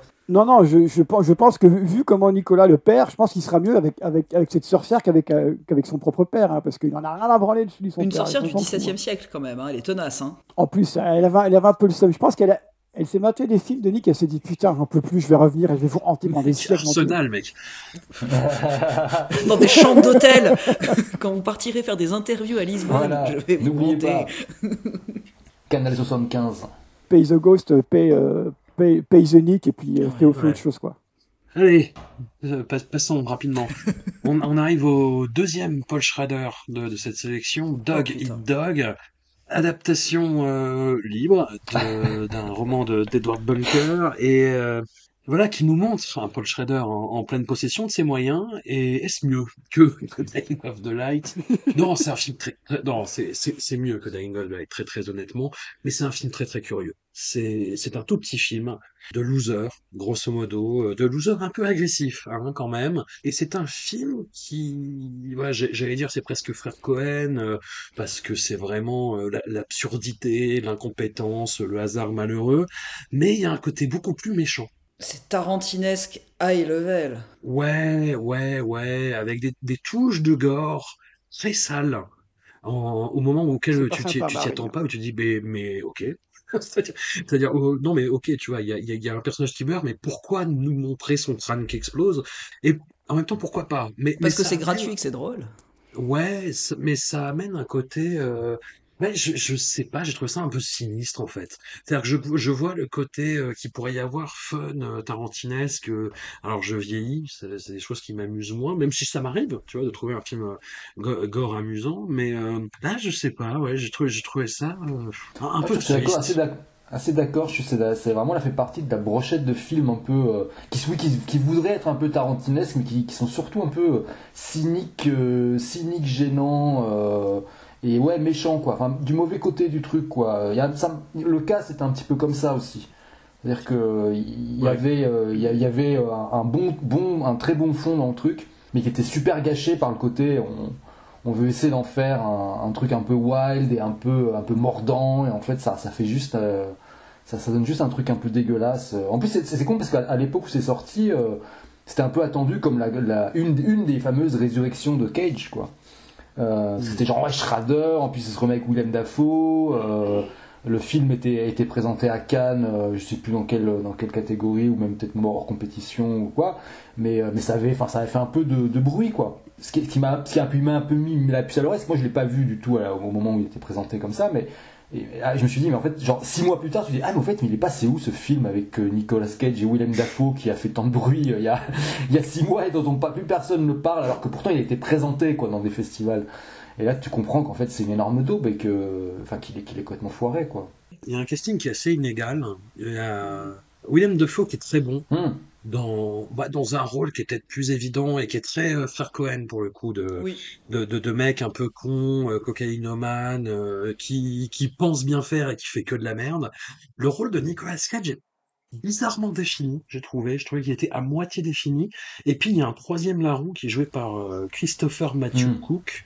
Et qui, lui, c'est un espèce de, de bunk dans The Wire, mais qui joue mal, en fait. C'est euh, c'est bizarre. Il a une présence un peu euh, massive et apathique, et le rôle est comme ça. Le, le seul truc marrant, c'est qu'il s'appelle Diesel dans le film et qu'il a une tête à s'appeler Diesel. Voilà. Oui, il, y a, c'est il y a vrai. des gens qui ont une tête à s'appeler Diesel. Ouais, puis il y a- aussi, il y a aussi euh, Paul Schrader qui, Mhm. joue, qui joue dedans. Oui, Ouais, enfin, un oui, petit truc. un petit peu. Il joue le, le grec. Ouais, moi j'ai vu ça comme, comme une, une, ve- une version un peu euh, forte tête du PMU de- du Big Lebowski. Tu vois, t'as un peu ce, ce- ce trio comme ça qui est un petit peu là, mais qui sont pas des gens cool. Ils sont cool, mais dans un, dans un côté pas cool. Enfin, je- ça- cette phrase n'a aucun sens, je suis bien d'accord. euh, C'est des gens qui, qui voudraient être cool, mais en fait, c'est juste des, des petites frappes. et Tu les, tu les aimes pas, quoi. C'est des losers, mais c'est pas des losers magnifiques. C'est des losers euh, tristes, quoi. Qui, tu bah, c'est des, des petits trucs comme ça. Et puis moi, j'ai pas, pas compris le rapport entre la, la, la scène d'intro et puis tout, et puis tout le reste. Tu te dis, je crois qu'il avait fait tout le film, puis tu te dis, non, on va faire une scène d'intro un, un petit peu fun, et tu te dis, bah, ok, d'accord, mais pourquoi, pourquoi, pourquoi c'est là? Et puis après, le film se déroule normalement, de façon assez, classique au niveau de, au, ni- au niveau de la forme, même s'il y a un petit côté, un petit côté sous, sous de. C'est un, peu les films qu'on trouvait à l'ép- à l'époque des vidéoclubs, les gens qui voulaient faire du, du tu vois, tu trouvais ça dans les vidéoclubs, machin, euh, qui voulaient, qui voulaient être un petit peu malins, mais qui sont pas, qui sont pas si malins que ça en fait finalement. Et, tu- et du coup là, quand on, on en reparlait, moi je m'imaginais les, les, les gens de Cannes, c'est tous les gens qui, qui sont bien mis, tu vois, apprêtés et tout, qui vont en, en film de clôture et tu- ils se retrouvent devant ça. Ça devait être un décalage qui était, qui devait être assez, euh, assez rigolo finalement. Ouais. Je connais pas le film. hein, mais, Ouais, ouais, pourquoi pas, voilà. pourquoi pas. Effectivement.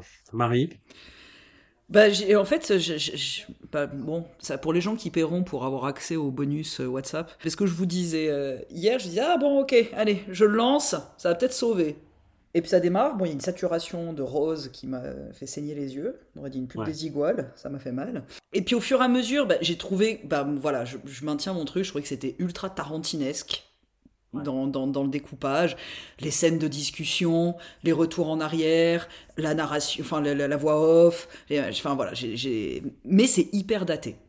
Les effets visuels, quand à défaut il est défoncé, enfin, ça correspond vraiment à une époque et je suis pas sûr que, que, que, ça en sorte. Bon, ceci dit, il est plus récent que l'époque dont il fait référence. Et puis, c'est bah, Cage, quoi, enfin, ce que, ce que vous disiez, c'est. Bah, il est en- quand même en phase de défaut qui est une sacrée grosse pointure. Quand même, il fait des merdes. William Defoe gère bien les merdes qu'il peut faire et elles sont quand même assez rares. C'est un acteur que j'aime vraiment beaucoup. Et puis, bah, on, sent qu'il essaye d'être au même niveau ou de. Et puis en fait, ça, ça, ça marche pas. Il est décalé. Même, même le, le, le- bah, Diesel, justement, euh, même lui, j'ai plus d'affection pour lui dans son rôle, finalement, enfin, le personnage, que, euh, que pour Cage, quoi. Et il, il, arrive pas à. Ouais, tu, tu sens qu'il essaye et puis qu'il qu'il- qu'il cabotine pas de la bonne manière, quoi. Et. euh, et puis ça aussi, ça m'a refait de la peine pour lui. J'ai eu beaucoup de peine pour lui, en fait, j'ai l'impression, dans cette session. Et pour moi aussi, désolé, je suis, je suis très égoïste, mais j'ai eu beaucoup de peine pour moi. Mais par contre, on sent que dans tout ça, même s'il n'arrive pas à ce niveau-là, on sent qu'il se fait plaisir dans ce film. Hmm. C'est au moins un avantage, c'est que t'as pas l'impression d'enterrer quelqu'un, quoi. Tu vois, c'est bon, on peut euh, enlever les trois pelletés de terre que je viens de te mettre dessus. Non, finalement, ça va. Enfin, il- il- par rapport à ce qu'on vient de, discuter comme film, on sent qu'il est quand même un peu plus en phase avec le projet et un peu plus en phase avec le personnage et il a plus envie d'y mettre du sien. Donc, euh, enfin, parce que bah, l'idée c'est quand même de parler de Nicolas Cage, mais on peut parler de Steven Seagal si vous voulez, mais là j'ai pas trop de comparaison. mais euh, voilà, enfin, donc c'était pas non plus le pire de cette sélection, mais je pensais que ça allait un peu sauver et puis, euh, et puis non, voilà. Et puis non. Est-ce que quelqu'un a quelque chose à rajouter sur Dog Eat Dog? Non. Oh, ce silence. Très bien, Non, non, non. très bien, très bien. Mais euh, bah oui, mais ça nous fait arriver à USS Indianapolis, coup. Bah finalement, on va revenir sur David Dog. euh, Alors finalement, d'être assez, assez concis sur UFS Indianapolis. Moi, j'ai juste un truc à te dire, donc ça ira très vite. Ouais. Oui, Bah, vas-y, Bah, vas-y si Non, tu non, veux. mais tu peux, tu peux lancer le film. Je, je- Ah oui, non, bah. Lance, lance, lance-le, mais loin, très loin, qu'on ne re- qu'on ne voit Alors, plus c'est le, le projet euh, prestigieux pour l'interrogation de, de, de la sélection, euh, film le plus long, hein, qui fait 2h08, le plus ambitieux, on va dire, à, à tout le moins.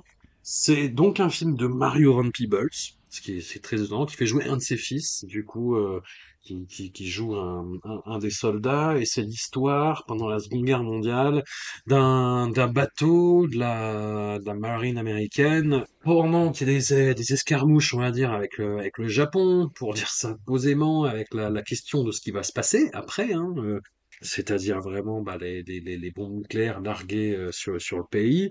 Euh, le, film a une façon très très ambivalente d'ailleurs de- d'a- d'aborder ce sujet, mais on y reviendra, et qui qui- euh, vraiment pas smart, mais, mais c'est une thématique hein, aussi de cet épisode-là, c'est America Fuck Yeah. En gros, le but du film, c'est de nous montrer euh, bah, donc ces Américains, euh, ces soldats qui ont une belle vie de troupe, le personnage de Nick qui est un gradé, euh, qui a un peu de la gueule, mais qui en même temps pense à ses hommes, euh, voilà. Et hum, donc le bateau va être va être coulé et euh, entre un tiers et la moitié du film va nous montrer les, les conditions de survie des bah, des rescapés du naufrage dans une eau euh, qui les fait dériver, où ils sont attaqués par des requins régulièrement, où euh, bah, la déshydratation et le manque de nourriture les fait devenir de plus en plus fous, bah, surtout plus ils sont boulotés par des requins au fur et à mesure, donc ça n'aide pas. Oh là là, oh que c'est long, oh là là, oh là là que c'est pénible.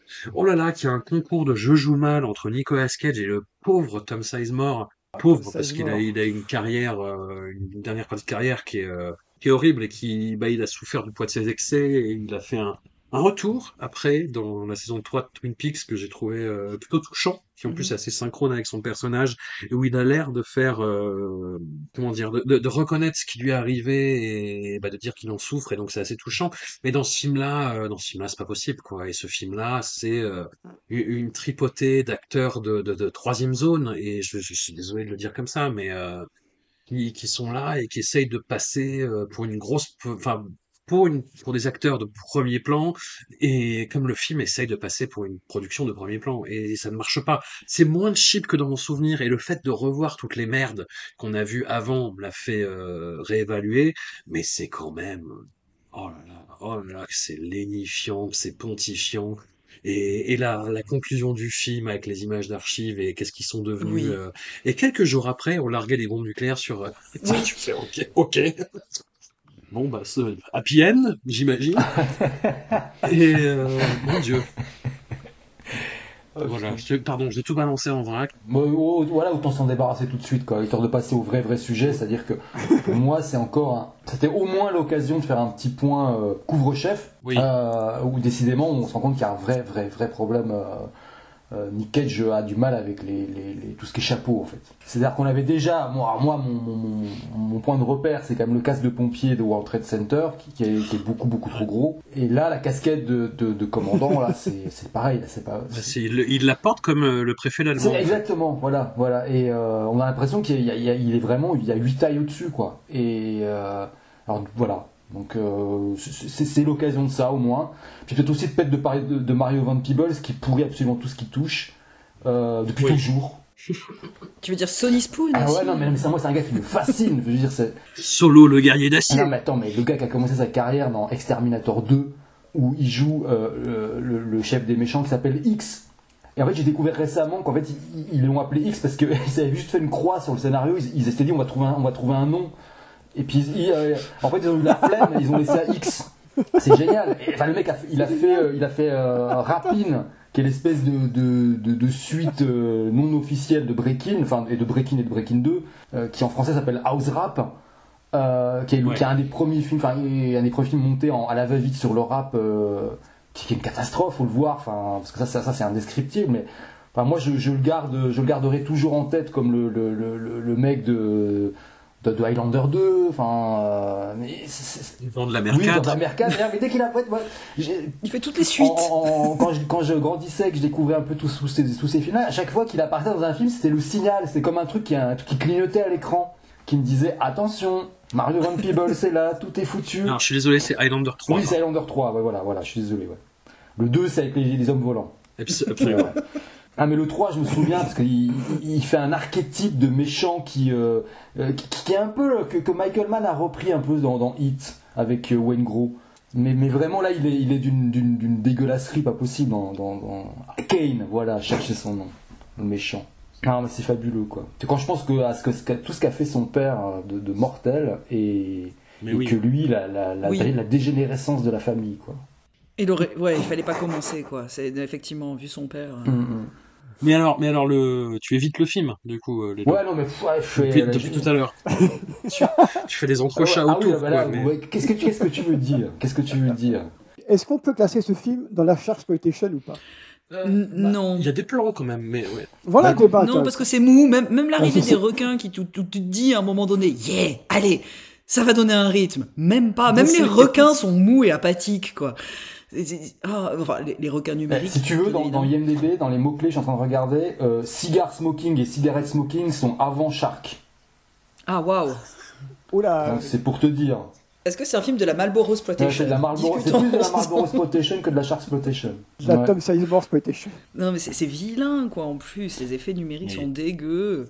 C'est. Oh, pff, non, ouais, non, c'est-. Non, moi, il y a, il y a un truc que je retiens que- qui m'a beaucoup fait rire, c'est parce que t'as- t'as le logo de Patriote, euh, Hmm. la boîte de prod qui Ah arrive, oui, et droit derrière, oui. c'est marqué Ce film est basé sur, une histoire vraie.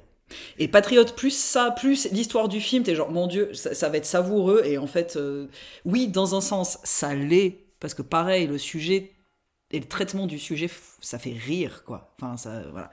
Mais, enfin, ça fait rire. euh, un film d'une heure Oui, quinze, c'est ça. À 1h20, Pas il, de aurait été, il aurait été 2h08. sympa. Il aurait été sympa. quoi. Mais putain. Et la- la- toute la contextualisation, le démarrage, enfin, tout est mou, tout est amené. Puis en plus, l'idée c'est de réhabiliter donc le personnage joué par Nicolas Cage à la fin par des petites images, oui, Clinton a signé pour la réhabilitation de McVeigh.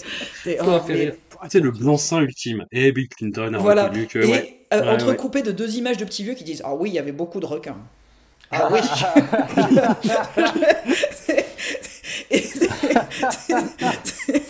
C'est fantastique ouais, le petit vieux moustache, je vois très C'était pas simple, il y avait beaucoup de requins. Et là, t'as Clinton Mais qui Ce qui serait génial, c'est de faire toute la Shark Exploitation avec ces petits vieux qui interviennent à chaque fois à 10 minutes de la ah fin pour faire un flashback. Ah ouais, y avait... nous, il y avait plus de requins. Il y avait pas mal de requins quand même. Les deux petits vieux du même C'est ça, c'est ça. ah mais c'était mauvais, mais c'était mauvais. Mais c'est un téléfilm encore une fois quoi. Mm-hmm. Oui, mais il y, avait, que ça dans cette sélection. Et, le pire, c'est que j'en viens à regretter la sélection d'avant. Tu sais, c'est comme quand Sarkozy est passé que t'en viens à regretter Chirac, quoi. Tu vois, t'étais vraiment. le pire, le pire, c'est que tu vas, tu vas avoir Macron derrière. c'est ça le problème. Je me prépare à ça psychologiquement, mais j'en viens à regretter la sélection d'avant. C'est dire. Bah, Macron, il arrive là, en fait. Voilà, il des boules là. Il est derrière toi. Sur son char de feu, en roue avant. Il arrive. Enfourcher le tigre, tout ça, quoi. Allons-y. Ah, attends. En parlant, d'enfourchement, tu vas voir dans le prochain épisode. non, mais je, en fait, je vous ai pas dit, mais je, vais être absente de nombreux mois. Non, on y est presque, Marie. Non, non, je sais. Non, en plus, j'ai dit que j'abandonnais pas. Je suis pas arrivé jusqu'ici. On arrive là. Laissez-moi, je vous retape. Ouais, non, le sommet de la colline, c'est Sisyphe. On repart avec, hein, avec la pierre, quoi. Donc euh, c'est bon, je, je connais le principe. On, arrive au sommet. Après, la descente, c'est du, dénivelé. Hein. Faut, faut pas, faut pas trébucher non plus. Ouais. Faut attention aux genoux, tout ça, les amortis. Euh, on fait un peu. Ok. Quand on fait la rando, c'est souvent, souvent en descente qu'on se blesse. On se casse les genoux. Mm, mm. Vous êtes si encourageant, ça me fait plaisir. Le prochain, le prochain épisode, c'est encore 10 films d'un coup pour élaguer encore, encore. Mais il y a des films marrants. Et il y a, y a, même, il y a même un bon film caché au milieu. Euh, voilà. Surprise! Mais au moins, c'est des films marrants. Voilà. Tu es si enthousiaste. Ça tisse. Il y a, un, peu, un, peu. Il y a un peu de cinéma, euh, voilà. Ah, ah, oui, ah oui, mais ah oui, c'est vrai que le film, euh, le réalisateur a été cancel entre temps, mais c'est pas grave, le film est c'est pas grave. Bon. Bref. Alors, on, arrive tout à fait à Macron. On est toujours sur la, sur la fin de Sarkozy, tu vois, quand il lâche un peu la rampe. Euh, Humanity Bureau. Ah, oh, putain. Voilà, ouais. genre, je qu'on passe à Macron direct. Non, on est plutôt... non, c'est plutôt François Hollande en fait. C'est François Hollande. Ah ouais, tu vois, c'est le... sous, sous... C'est François Bayrou, le, mec qui est bien mais qui arrive jamais. Tu vois, c'est la phase de transition un peu plus tranquille, mais de merde quand même. Tu vois quoi, c'est ouais. Oh putain. Non. Postulat de SF, thriller dystopique, euh, qui se passe quand? De, 2029, je crois 2030. 2030, oh, pardon. Euh, à une année près, excuse-moi, mais... il, y a, il y, a, eu plein de cataclysmes, euh, la Terre va mal, les États-Unis se sont repliés sur eux-mêmes en un État totalitaire qui, grosso modo... Je, mais, en plus, c'est ça que je comprends pas. C'est-à-dire que le, le, le, film te le dit dès le début, c'est-à-dire qu'il se débarrasse des indigents grâce à un espèce de corps euh, constitué euh, qu'ils appellent le Humanity Bureau, euh, ils emmènent les, les, indigents dans des camps et ils s'en débarrassent quoi. En fait, le, ils te disent ça au début et le film traite ça comme si c'était plus ou moins un mystère, genre ah, qu'est-ce qui va se passer Bah non, en fait, vous l'avez dit au début. Enfin bon, bref, passons. C'est, c'est, ça fait partie des trucs que j'ai pas compris, mais euh, voilà, c'est, c'est un espèce de, de, de, film de SF cheap où Nico Cage joue un agent du Humanity Bureau qui va se prendre d'affection pour une mère de famille euh, courage et son gamin qui est si adorable, qui est si touchant, qui a appris une chanson qui vous la chante à l'école et euh, et voilà, et qui va se faire poursuivre par ses anciens collègues, dont un euh, éborgné et tout. C'est un film qu'on est bien obligé d'appeler euh, post-Trump, parce qu'il y a des éléments euh, satiriques qui font mention à, ce qui se passe aux États-Unis à ce moment-là. Le film sort un an après l'élection de Trump, il a été tourné sur, sûrement concomitamment à, ces événements-là, et c'est un petit peu présent dans l'élaboration du monde, dans la caractérisation des persos, dans certains dialogues. Il y a une affiche euh, Make America Great Again à un moment. Euh, voilà, et c'est c'est pas fin et, c'est lourd et c'est typique en fait de ce traitement des talk-shows américains de l'après Trump euh, qui faisait juste de la paraphrase en disant ouais, am I right? Et, euh, et euh, voilà, c'est un film. Am I right? Voilà, pareil. C'est, et, et c'est nul. Et c'est nul. Et il y a aucun intérêt. Et c'est balourd. Et, euh, et c'est moche. Il y a aucune production value. Euh, Nicolas Cage, on, on l'a senti euh, un peu plus partir sur certains films, mais là, il est quand même pas très présent. Euh, voilà, tu, tu sens qu'il est attaché un peu à l'aspect, euh, on va dire, euh, reconstitution de la cellule familiale, qu'il essaye un peu de s'investir dans ces moments-là, mais alors, putain, tout le reste, En plus, il, est- il est, il est là, il est pas ouais, là. puis il est dans une phase que qu'on remarque chez beaucoup de d'hommes en général, euh, pas seulement Nicolas Cage, mais c'est ce truc où genre euh, les mecs qui ont pris du poids et qui euh, continuent à acheter la même taille de fringues et ils n'ont pas encore accepté qu'il faut passer à la taille du dessus. Et il y a un truc qui va pas en fait. Il y a un truc qui va pas. Il- Tu sens qu'il est, il est pas. Je il- me sens tellement attaqué par cette remarque. il est pas à l'aise du tout. Il est pas à l'aise du tout dans, ce- dans, dans ses sapes en fait. Enfin, tu sens qu'il est, il est engoncé. Ouais. Et, et ouais, il y a un truc physique. Tu sens que le, il est, il est pas là du tout dans son truc quoi. Il est, il est, il est, il est super mal à l'aise à tous les niveaux. Et euh, voilà. Et sinon, ouais, c'est vrai que le film est très, très, très moche. C'est peut-être un des plus moches, peut-être avec Pace the Ghost de cette sélection. Ouais, t'as une espèce de petite teinte sépia de merde Oui. pour faire, euh, Pour faire un proto néo-western, Ouais. mais qui marche pas Ouais. du tout. Oui, puis ouais, c'est- c'est- c'est- cet univers du futur, mais pas si lointain, euh, ce, ce côté. Oui, la Terre a brûlé. On va mettre du sépia partout. Voilà. Ouais, mais c'est, on, dirait, on, dirait, un film qui a été tourné à, à, à nos gens, tu vois, c'est, pff, ça n'a aucun intérêt, c'est nul. C'est 1h30, 1h30 d'eau tiède, quoi. Tu, tu- voilà, tu regardes ça, tu dis, voilà, c'est. Au début, j'ai regardé, j'ai, après, comme disait François, tu, tu, tu regardes, tu lis la, tu lis la, la- la jaquette à l'arrière, ben, tout, tout, le, fi- tout le film est là, en fait. Les mecs, ils te vendent ça comme une révélation incroyable, mais tu dis non, mais c'était écrit depuis le départ. On, le- on le sait ce qu'ils font, les- ces gens. Pourquoi il vous faut 1h30 d'enquête pour ça? Il n'y a pas besoin. C'est soleil vert pour les teubés, quoi. C'est ça. Mhm. C'est exactement. Ouais, ouais, c'est- c'est voilà. ça. Voilà, m- moi je, je pensais à The Island de Michael Bay, mais sans le côté imbécile et débile de Michael Bay, mais qui est en même temps fun. Donc tu as ça, mais, mais, mais c'est un mec qui raconte une blague, mais c'est un mec qui est pas drôle et qui raconte une blague pas drôle. Du Et coup, qui met c'est très 1h20 triste. à la raconter en plus. Putain, oui, c'est ça. C'est vrai que c'est un, compromis entre The Island intelligent et Soleil vert bête, ouais. Ouais, puis tu sens que Nicolas Cage, il- sur les quelques scènes d'action, il, il, trotti- il trottine vaguement, tu vois. Il va pas trop se. Même lui, il n'y croit pas une seule seconde, on le voit, on le voit très bien. C'est ça qui est bien avec Nick, c'est que s'il y croit pas, tu le vois tout de suite. Ouais. Là, ça fait, ça Ouais. fait en 10 films où il y croit pas. C'est- C'est dur. Ouais, puis moi, j'ai- j'ai- j'ai- enfin, ça c'est le côté euh, cellule familiale et puis sauver euh, la femme et le gamin, un peu comme l'élu. Enfin, moi, ça me fait penser à, à Ghost Rider 2. euh, mais avec le côté moins fun du crâne en feu, quoi. Je pense, parce qu'au fur et à mesure, je prends quand même des notes, au fur et à mesure, ça devient succinct, genre c'est de la merde. Voilà, Mm. point, tu vois. Mais par contre, j'ai noté soleil vert pour les teubés, quoi. Vraiment, j'ai- c'est c'est marqué comme ça. Je pense qu'on pourrait, on pourrait résumer l'émission par. pff, Ou pff, avec un peu, de- un peu de son. Tu sais.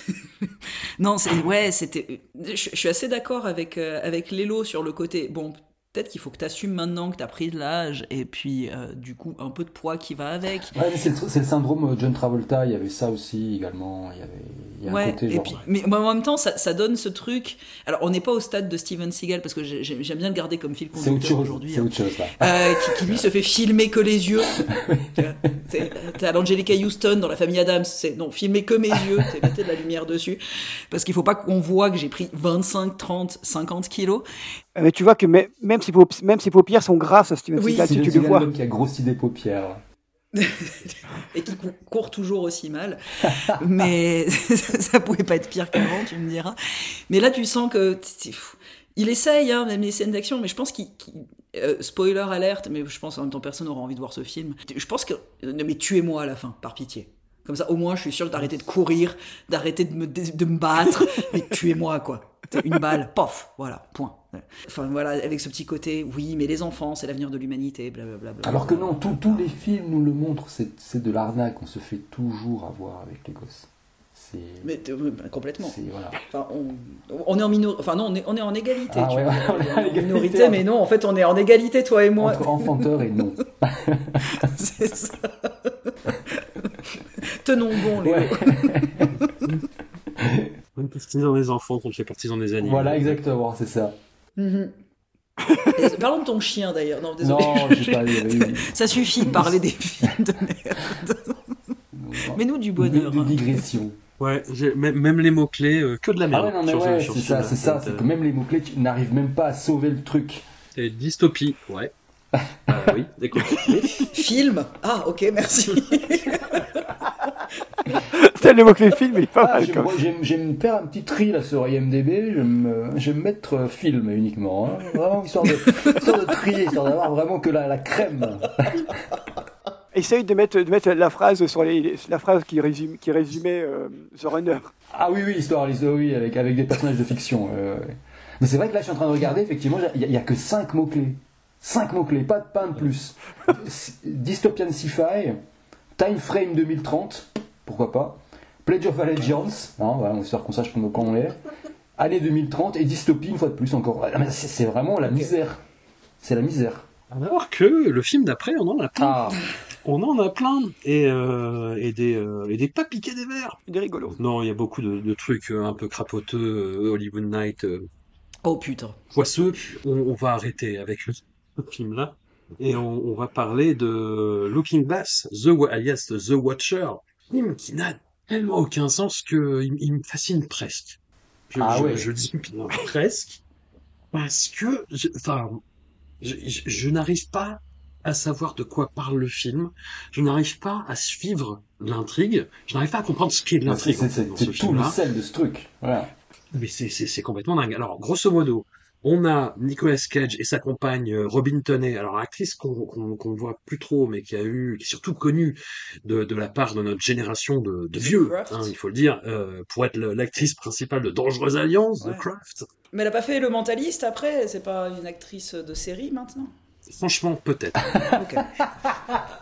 Non mais je demande, hein, je, je me renseigne. J'aime bien ce, ce franchement peut-être, il est, il est très bon. Et donc Nicolas Cage et Robin Tunney, euh, couple qui ne va pas du tout ensemble. On est toujours sur le côté Steven Seagal de genre non, c'est pas, pas ta meuf, c'est ta fille, mec, enfin, arrête. Et euh, bref, et, et pour une raison X ou Y, on devine quelque chose qui va pas bien. On devine qu'il y a une sorte de malaise euh, qui va être expliqué après, et de quelle façon d'ailleurs. Euh, il, il décide de tout plaquer et de prendre les commandes d'un motel miteux au milieu de nulle part. Parce que euh, quelle meilleure façon de refaire sa vie Exactement. que que de s'occuper d'un rat pour routier ou des routiers viennent choper des meufs. Enfin bon, bref. non, mais, le- non, mais le routier, tu le vois 30 secondes, tu sais, tu sais qu'il est pas net. T'as récupéré des cochons dans ta piscine, quoi. Mais quelle meilleure rédemption Voilà. et démarrage de vie. Non mais voilà. Il est menacé par des gens. Il y a un flic chelou qui vient prendre le café euh, chaque matin et ça le fait chier, tu vois, Nicolas Cage, tu, comprends. Parce le mec a l'air relou, il fait des sous-entendus qui veulent rien dire. Voilà. Il découvre qu'il y a des espèces de, de, de, de miroirs cachés pour voir ce qui se passe dans les chambres. Du coup, il mate un peu, mais c'est pas vraiment ça l'histoire non plus. C'est incompréhensible ce truc. C'est totalement incompréhensible. La résolution c'en est une parce que tu te dis bon bah, quoi d'accord Bah, il bah, fallait bien arrêter de tourner, quoi. Donc il fallait bien une idée de fin. mais oui c'est vrai que ça aurait pu durer 8 heures ce machin tellement ça va nulle part en fait mais euh, ça pourrait durer 8 heures ou 20 minutes mais euh, ouais, tu fais un choix qui est, qui est le leur après ça donne voilà ça, ça donne des mots clés qui sont beaucoup plus drôles on a female female kiss Mm. Oui, alors ouais. On a female exhibitionniste, voyeur, two-way mirror, euh, drinking beer while driving. Euh, Ouh, ça balance. T'as pas mal. ok. Ouh, ça y est, on a atteint le Ouais. point, le point. Hashtag. Ouais, bah c'est on, le- on le fait chaque semaine maintenant. Mais, euh, mais à, il- à chaque fois c'est bien amené, donc je, je ne râle pas. Au, au moins il y a du sens, il y a une quête du sens. Contrairement à ce film, qu'est-ce qui, qu'est-ce qui se passe? Lélo, Ah, bah, je veux dire, j'ai- grandi avec le, le cinéma bis, vraiment, enfin les productions un peu de seconde zone aussi, donc je suis assez ouvert niveau crédibilité. Euh, je suis prêt à accepter pas mal de choses aberrantes dans un film. non mais c'est pas la question. Ah, mais C'est pas la question de la là, c'est crédibilité. vraiment, c'est c'est le, le, le, le point de départ. Rien que le point de départ seul m'a vraiment mis par terre. C'est-à-dire que, bah, je sais pas, si je devais vraiment donner un nouveau souffle à ma vie après un décès traumatique, euh, déjà, j'irais pas m'occuper d'un motel au milieu du désert. Parce que même, quand bien même, quand bien même, ce serait le meilleur, le plus classe motel de, tout l'univers, il est, dans, il est dans le désert.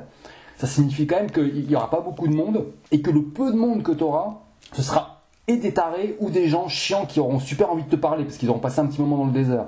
Donc, en, plus d'avoir ce choix que, je j'arrive pas, je, je comprends pas du tout, Et, euh, en plus de, ça, quand ils arrivent dans ce truc, ils, se tiennent quand même, et il euh, n'y a personne pour les accueillir. Le précédent gérant, il a juste laissé la clé dans une enveloppe. Euh, il a même pas ramassé ses affaires. Donc là, il y a tout qui quand même qui te dit que non, non, tu, ne peux pas avancer dans cette histoire, c'est pas possible, quoi. Et là, par exemple, j'ai fini de lire il y a quelques jours le, dernier roman de, de, de Bret Easton Ellis qui s'appelle The, The Shards, qui sort en France dans quelques semaines. Euh, et alors sans spoiler, c'est donc écrit comme une autobiographie, c'est un peu comme Lunar Park pour les gens qui l'ont lu. Euh, ça raconte un un épisode de de Bret Easton Ellis euh, dans, dans, Los Angeles du tout début des années 80. Et à un moment, il se fait draguer par le père de sa petite amie, qui est un producteur de films et qui est une espèce de, producteur prédateur gay chelou. Euh, et donc pour se rapprocher de lui, euh, le producteur lui, le lance sur une écriture de scénario. Et donc à un moment du livre, donc, le personnage de Bret Easton Ellis se pointe dans un hôtel pour présenter son scénario à ce producteur. Et il a un peu rien branlé parce qu'il est occupé par le reste de l'intrigue. Il a juste une vague histoire et il improvise à moitié en même temps qu'il présente son truc. Et l'autre en face est complètement concerné il se frictionne les tempes, il se pince le nez, euh, et, euh, donc Alice il se dit oui voilà, ma carrière dans le cinéma elle, commence et s'arrête là quoi. Mais en fait le producteur comme il est tellement envie de baiser avec lui, il lui dit ok c'est pas mal, euh, on reverra les détails plus tard. Et, là j'ai un peu l'impression qu'il s'est passé un truc un peu similaire parce que qu'il y a un type qui a fait genre ouais bon c'est un couple traumatisé par la mort de son enfant qui a racheté un motel dans le désert, il va se passer des trucs pas nets. Et quelqu'un en face a fait bon bah on va lancer la prod et puis on verra les détails sur place. Et euh, parce qu'en fait, le récit avance, mais de manière euh, alors déjà laborieuse, mais surtout super artificielle. C'est que des insinuations tout le temps, en fait. C'est-à-dire que c'est genre, hmm, c'est étrange ce qu'il a dit là. Ou hmm, euh, un plan insistant sur regard mystérieux. Et tu sais, en fait, il se passe, il se passe, il n'y a jamais aucune explication de rien. Et il n'y a jamais, en fait, quand même, tu pourrais faire un film comme ça sans aucune explication particulière euh, mais il y aurait au moins une, une, atmosphère ou une ambiance qui se mettrait en place, quoi. Là, il n'y a rien du tout. On dirait que genre, on a pris, euh, on a fait une liste, un top 5 de, de, trucs, de, de, films chelous, genre, voilà, oh là là, mot étrange, référence un peu bizarre. On les a saupoudrés comme ça, et puis, euh, ça, ça fonctionne même pas au niveau, niveau formel, quoi. Et alors, moi, ça m'a assez fasciné, mais c'est parce que justement, c'est, je me dis, mais comment bah, comme, comme, pour, comme pour le film de croisade dont on parlait en intro, c'est c'est comment quelqu'un a donné le go pour ce truc, quoi. Et genre, je, j'ai pas envie de spoiler parce que je pense que celui-là, il faut le voir. Euh, mais, mais, vraiment, la fin, c'est. Euh, ah waouh! Ah, vraiment, quoi. Non, mais il y a, y a, plein de pistes qui sont. Bah, tout d'un coup, quand il découvre ce miroir, il descend quand même dans une espèce de sous-sol qui a l'air d'accueillir ce qui a été vraisemblablement une énorme plantation de weed. Et puis moi, je regarde ça parce que. Bah, et puis je me dis, ah, il y aura peut-être un truc, je sais pas, du deal, des. Non, non, tu, tu descends là, t'as as juste des plans de weed qui sont morts, point. Il lance des thèmes. Voilà. puis t'as quelqu'un qui lui fait après, ah, t'as trouvé le miroir. Oui, voilà, exactement, voilà, ce genre de... voilà. Il fait, hum, il est bon ton café. oui, c'est vrai. C'est ça, merci. voilà. Ça cache quelque chose. D'ailleurs, j'ai mis hyper longtemps à me dire, mais putain, le shérif, je connais cette tête. Ah, c'est pas possible, je connais cette tête. Putain, il jouait un, un, rôle, bon, qui a duré quand même quelques temps, dans Buffy, la série Buffy contre les vampires. Il, jouait un espèce de, de, groupuscule militaire armé qui en fait chassait les vampires aussi la nuit, quoi. Voilà. C'est bah, bah, pour dire qu'il a progressé dans sa carrière. Que, il a, il a, Et je sais pas. Très honnêtement, je suis encore en train de peser. il passe tout film, il passe tout film à, boire du café, on, on sache trop pourquoi. Ouais. Après, non, moi, ce qui m'a semblé bizarre, c'est que, bon, au, au départ, au tout, tout, tout, tout, tout, tout départ, ça aurait pu être un petit film un peu à la, à la John Dahl, tu vois, ce genre d'ambiance un peu comme ça, tu sais, avec des petits motels un peu paumés, mais bon, c'est pas ça du tout. Et en fait, on apprend que c'est Nick qui voulait, reprendre, qui voulait reprendre le motel, mais à peine il arrive là, il est saoulé. Dès, le départ, il est saoulé, alors que c'est son projet à lui. Mais dès qu'il voit quelqu'un, en fait, dès qu'il voit quelqu'un, ça le fait chier, quoi. Bah, il est très stoïque, quoi. La meuf, elle fait là, j'ai dit, oh putain, il veut chier. Le, le camionneur, il vient, il dit, oh vas-y, il nous fait chier. Le flic, il vient, il fait, oh, il me fait chier, lui. après, dès qu'il y a un truc un peu incroyable, genre le cochon dans la piscine, ça a pas l'air de l'émouvoir plus que ça. Il dit bon, bon juste on va, on va l'enlever quoi. C'est tout. Puis tu as cette bande de jeunes un peu chelous là qui sont là comme ça. Je sais pas trop ce qu'ils sont, pas trop à quoi ils servent. Ils sont juste là. Puis il y, a cette scène un peu bizarre où ils rentrent dans l'espèce de l'espèce de, de, de supérette. Et ils, crient très fort sur le, sur le mec qui allait fait ouais qu'est-ce que vous faites? Faut nous regarder tout le temps chez nous. Alors qu'on n'a jamais vu ce mec le regarder. Tu vois, c'est très bizarre. Ils crient dessus, ça n'a aucun sens. Et il se passe des choses comme ça, on dirait un Twin Peaks, mais, mais, raté, où il se passe des choses bizarres qui n'ont aucun lien entre elles, sauf qu'en Twin Peaks, il y a un lien. Et là, il n'y a pas de lien, en fait. C'est le, mec qui dit, bon, on verra ça en post-prod. Mais la post-prod, elle, a fermé, le département n'existe plus, du coup, personne n'a rien vu. Et le mec qui dit, bon, on va, on va, on va, on va finir ça vite fait avec le, avec lui, avec lui, lui, ils vont faire un truc et ça va être. Je sais pas s'il faut filer une médaille au monteur ou, euh, ou juste lui mettre une tape sur l'épaule en lui disant mon pauvre. Mais effectivement, il a dû bosser avec euh, du matériel complètement déconstruit, quoi. Euh... Hmm. Mais je pense qu'il, je pense qu'il avait, il avait, il avait, il avait, il avait pas de continuité. On l'a dit, on lui a fait les rushs, on fait tiens, vas-y, démerde-toi avec ça. Et il a dit bon, bah, je vais faire ça, ça, ça, ça, ça. Puis le mec, il arrive, il est saoulé d'entrée. Et c'est un film avec, avec, des, avec des gens, des gens saoulés par, de, par des, d'autres gens saoulés en fait.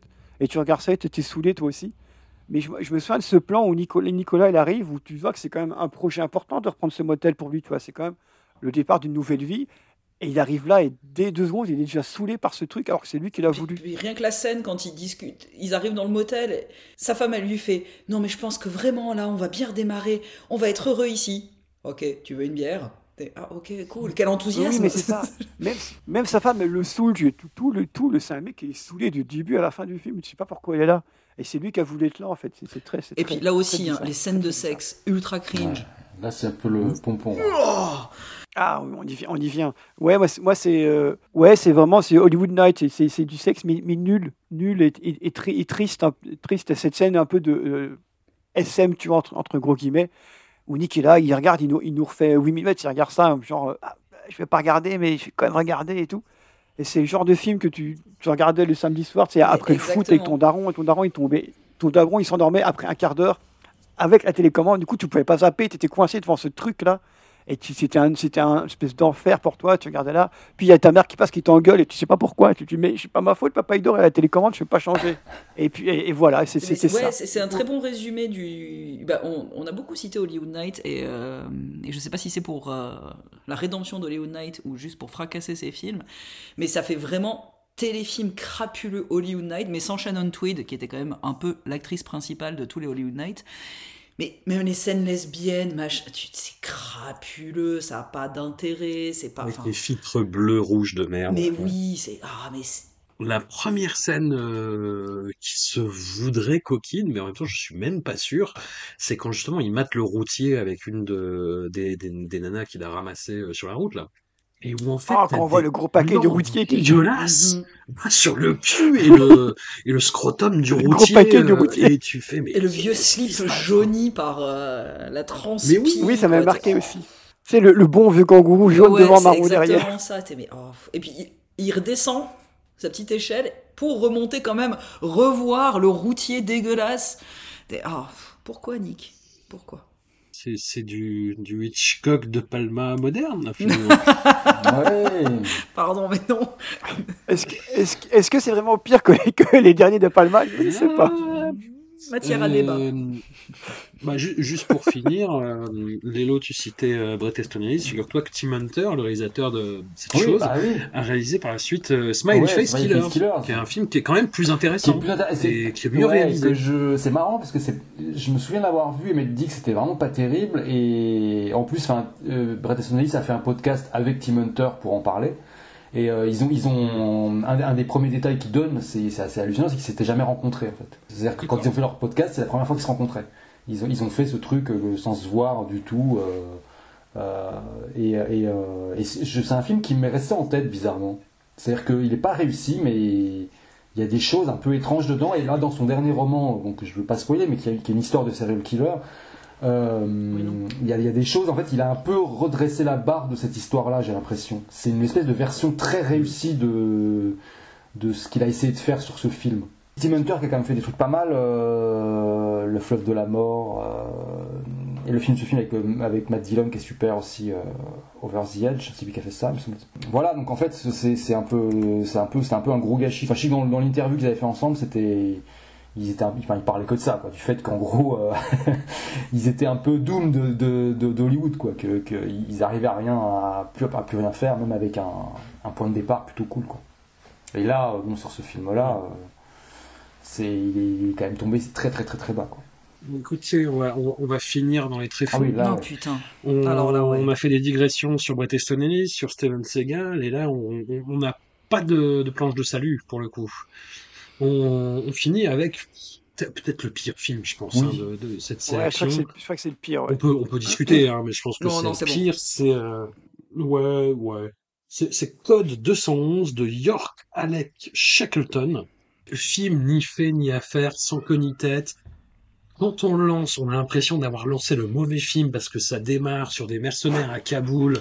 Et euh, alors qu'on nous a vendu une espèce de, de, de, de, polar urbain avec Nicolas Cage en flic, on dit mais qu'est-ce qui se passe? Où est-on? Et en fait, ces personnages de mercenaires vont faire un braquage en ville. Nicolas Cage finalement n'est qu'un second rôle, c'est un des flics qui est appelé sur place et qui n'est pas très proactif dans ce qui se passe dans l'action pour faire avancer l'intrigue. Il y a un moment où il s'énerve à la fin qui moi est assez distrayant et où pareil j'ai fait une capture d'écran de cette scène où quand les, on lui dit de se calmer il se met à souffler très fort et euh, j'ai fait une capture d'écran et ça a été euh, un fond d'écran parce que ça a été euh, ma mentalité à un moment pendant très longtemps. C'était nous pendant, pendant cette sélection, ça, ça résume bien l'état d'esprit. C'est ça. On a soufflé très fort, très souvent. Non, et fi film qui n'a qui n'a qui n'a aucun intérêt et on est vraiment là dans, dans, dans, les tréfonds de carrière, dans le sens où c'est le film où il est à peine là, où il a dû tourner cinq jours, quoi. Non, puis ça ressemble à une production de Asylum, ou quand il, tentait de refaire ouais. un peu. Enfin, c'est vraiment l'image, l'histoire. Enfin, j'ai jamais. Alors là, c'est vraiment 1h20 de film. J'ai jamais vu un background de braqueur fouillé aussi longtemps. Et puis, bah, c'est ce que je vous disais, enfin, c'est ce que tu as dit toi aussi, là, François, à l'intro, c'est je vous ai vraiment écrit pour vous dire merde je crois que je me suis trompé de film il doit y avoir un autre oui. code 211 il fait tout parce un, que je comprends tout pas un background surtout pour faire les, les, le, les bra le braquage le plus nul de, de, de le plus l'univers du monde non mais clairement mais là t'as quand même 30 minutes sur 1h20 de film pour t'expliquer, ou j'exagère peut-être sur les 30 minutes, mais enfin c'est l'impression que ça m'a donné, mais pour t'expliquer ouais, pourquoi les mecs vont faire un braquage après. Mais il fallait à tout prix que ça commence à Kaboul. Mais mais vraiment, j'ai, les premières minutes, j'étais toute déstabilisée. Je me suis dit, mais non, c'est pas possible, j'ai, chopé le mauvais film, quoi. Et je comprends pas qu'on puisse autant fouiller ce putain de background pour des mecs qui sont des putains de bracassés en plus. C'est, atroce, c'est dégueulasse visuellement, ça tient pas la route. Lui, il sert à rien. Il ouais. sert à rien. Je sais pas combien il a été payé, mais j'imagine trop cher quoi qu'il arrive. C'est, pas un plan de carrière de faire ce genre mais... de. Non, mais il est il est pas bon. En plus, il y a cette histoire, ce, pseudo, pseudo, un de, pseudo truc de genre, en fait, sa fille, mais sa fille qui se sent abandonnée, ça aussi, il fouille, mais sans fouiller. Enfin, tu vois, il, t'annonce le truc. Sa fille lui en veut un peu parce qu'en fait, il n'a pas été présent comme il était flic lorsque sa mère est morte d'un cancer. Et puis, elle est mariée à un flic. Et puis, et puis du coup, bah, tout, enfin, un petit ressort de l'histoire, c'est de se dire, ah maintenant elle est enceinte, il faut protéger ce type, oh mon dieu, ma... enfin pour tout ça pour finir avec sa fille qui lui dit je t'aime papa à la fin quoi. C'est mais. Ouais.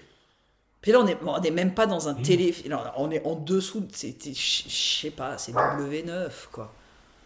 Non, on est, on est dans les, on est dans les clous du truc. Hein, on, est, on, est, on, est, on, est, sur, euh, sur, sur, TV Brest, là, c'est pas W9, c'est encore. Euh, quand, quand j'ai, quand j'étais, un moment, j'étais en colocation, quand je suis arrivé à Paris, j'étais en colocation avec un pote et, et, il, avait, il avait le câble et euh, on, on, avait un slogan pour TV Brest. C'était euh, TV Brest, la télé pas en couleur, mais presque. à chaque fois qu'on tombait sur TV Brest, c'est une espèce de noir et blanc vaguement colorisé. C'est le, le, filtre d'Eric, c'est oui, pas si c'est en couleur ou en noir et blanc, c'est entre les deux. Les codes de son, c'est pas loin. Oui, c'est ça. Connaissance, ouais. Là, là en cherchant un peu, j'ai appris que le, le Real, donc euh, York Shackleton, c'est un, un, ancien snowboarder. Voilà, ah. C'est comme les cascadeurs qui ont réalisé Mais les deux premiers qu'on a chroniqués. Quoi. Ouais, sur, sur, la page IMDB, je suis tombé sur une la première critique qui est apparue. Euh, c'était une critique, je, je l'ai pas lu, mais Lucie, le titre est génial, c'est Please do not let Shackleton make another movie. et, euh, et, et la, la, la, je vois la première ligne est pas mal de la critique, c'est ce, ce film c'est un 1 qui atteint, qui atteint la note de 5 grâce à Nicolas Cage. Je trouve que c'est quand même très indulgent. Ouais. Oui, parce que ça, c'est même, même pas, parce que le, le, le 1 Nick, il est pour quelque chose dans le 1, parce qu'il est quand même très nul. péniblement au 1, quoi. Enfin, le seul truc qui aurait pu être un petit peu exploité correctement, c'est que le film se passe, à, se passe à Cleveland, tu vois, à un moment. Et Cleveland, c'est quand même une ville quand même à passer euh, que tu peux exploiter, tu vois. Tu as tout ce côté vraiment col bleu américain et tout, du côté usine, machin. Et les mecs, ils s'en bat les couilles, mais même ça, il sait pas le filmer, quoi. Il en a rien à foutre du tout. j'ai un, pote euh, qui est scénariste avec qui on, ressort toujours le même truc dès qu'on se voit, c'est que lui il arrête pas de me dire à chaque fois, un film c'est les trois premiers plans, qui décide de tout, voire juste le premier. Et euh, bah là, dans Code 211, tu vois, le premier truc qu'on voit, c'est genre un, un transfert en progression sur un écran d'ordinateur. Et en face de l'écran, t'as quelqu'un qui tape son clavier, mais comme complètement, en- comme, un, comme un dératé, quoi. Donc en fait, c'est- tout, c'était un truc genre, non, mais tu sais pas ce que, on n'est pas dans la logique du tout de ce qui se passe. C'est-à-dire que c'est direct passe toute zone sur les réseaux du, déshonneur, quoi. Même, même les films de hacking avec Sandra Bullock, ils avaient pas osé ça. Tu vois, il y avait pas ce truc. Il y avait, quand même un, vrai. Et après, c'est, enfin, mais à un moment, je voulais, je voulais noter vraiment tous les, tous les trucs de fainéantise scénaristique et de, et de, de, de, de, de décisions complètement lunaires, mais a tellement, bah, rien que ce truc, c'est quand même un braquage. Et ils se disent, pour faire diversion, on va faire exploser une bombe dans un café. C'est-à-dire qu'en fait, on va faire un braquage, on risque déjà pas mal d'années de tôle, mais en fait, pour faire diversion, on va faire un truc, on va carrément exploser On va une tuer vingtaine des de personnes Gratuitement. gratuitement. On va faire, Voilà, on va comme ça, faire un attentat. choper, bah, on aura genre le quadruple. Comme ça, ce sera pour une bonne raison. Voilà. Ok? On est vraiment super intelligent. Tu sais, ils disent, bon, quitte à se faire choper, autant que rien, ce quoi. soit pas pour rien. Enfin, je sais pas, il y a un truc de, de, de cerveau euh, complètement en fuite quoi dans ce truc. C'est c'est assez. euh, Ah, et les faux accents russes du début aussi. hmm. Ah, ça c'était très très savoureux. Et, les- et la fin, la fin où cette scène familiale de genre joyeux anniversaire, va embrasser euh, ta n- petite fille ou ton petit fils, je me rappelle plus. Enfin voilà. Et puis il regarde la photo de sa femme et de sa fille et il dit ouais j'espère que ton téléphone il marche bien. J'ai besoin d'une nouvelle photo de famille. Fin. Ah ouais, tout le, tout le truc avec, avec, le télé, avec, avec le téléphone, là, quand ils sont dans, dans la bagnole, tu te dis, c'est- terminable, ça ne finit pas. On fait du point, c'est parti, il est pas Désolé. content.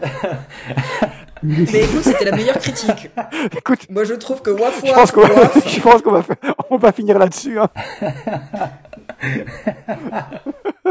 La baballe. Voilà, Où est la où baballe C'était c'était le, c'était le meilleur mot de la fin C'était possible. parfait.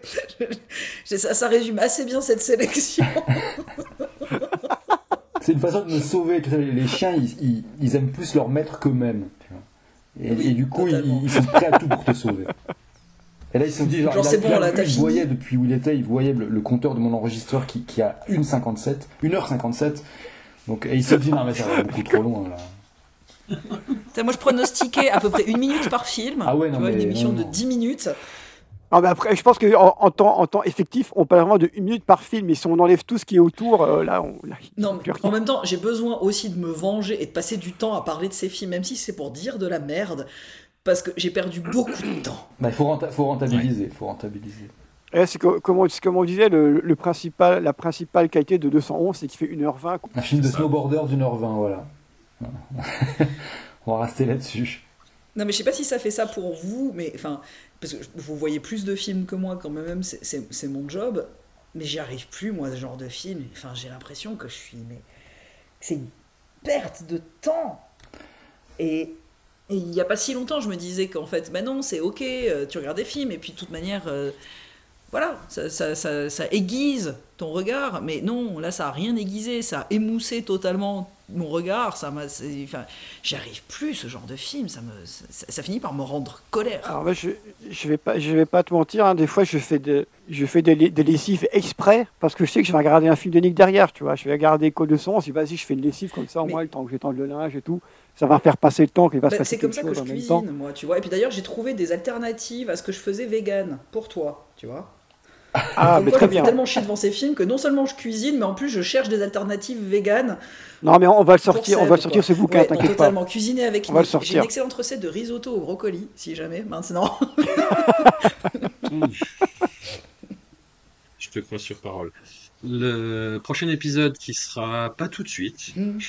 Mm. Sera- Parce que voilà, ça, ça prend, ça prend le temps que ça prend, mais euh, il il faut qu'on fasse des pauses aussi, il faut qu'on se ménage.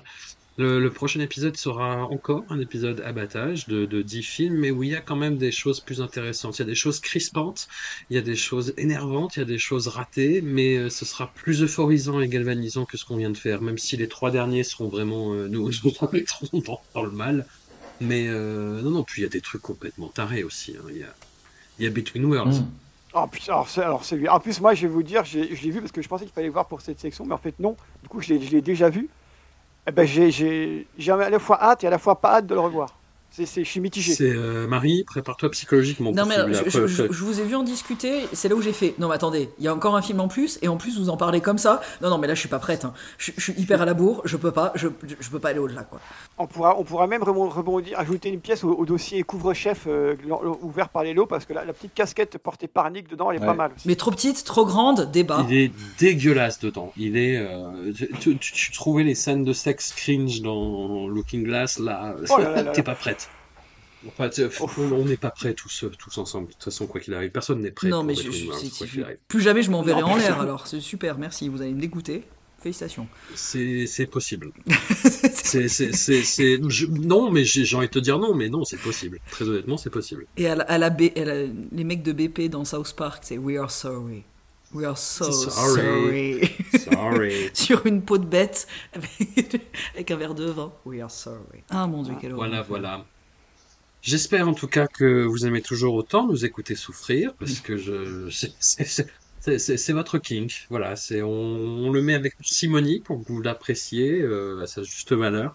En tout cas, me- merci à, à vous toutes et tous. Vous êtes, euh, vous êtes formidables, vous êtes beaux votre résilience. Et à très vite. Quand Oui, même. à très bientôt. Je sais pas À quand, très mais Ouais. Ouais, à très bientôt. pas, pas trop vite. À bientôt,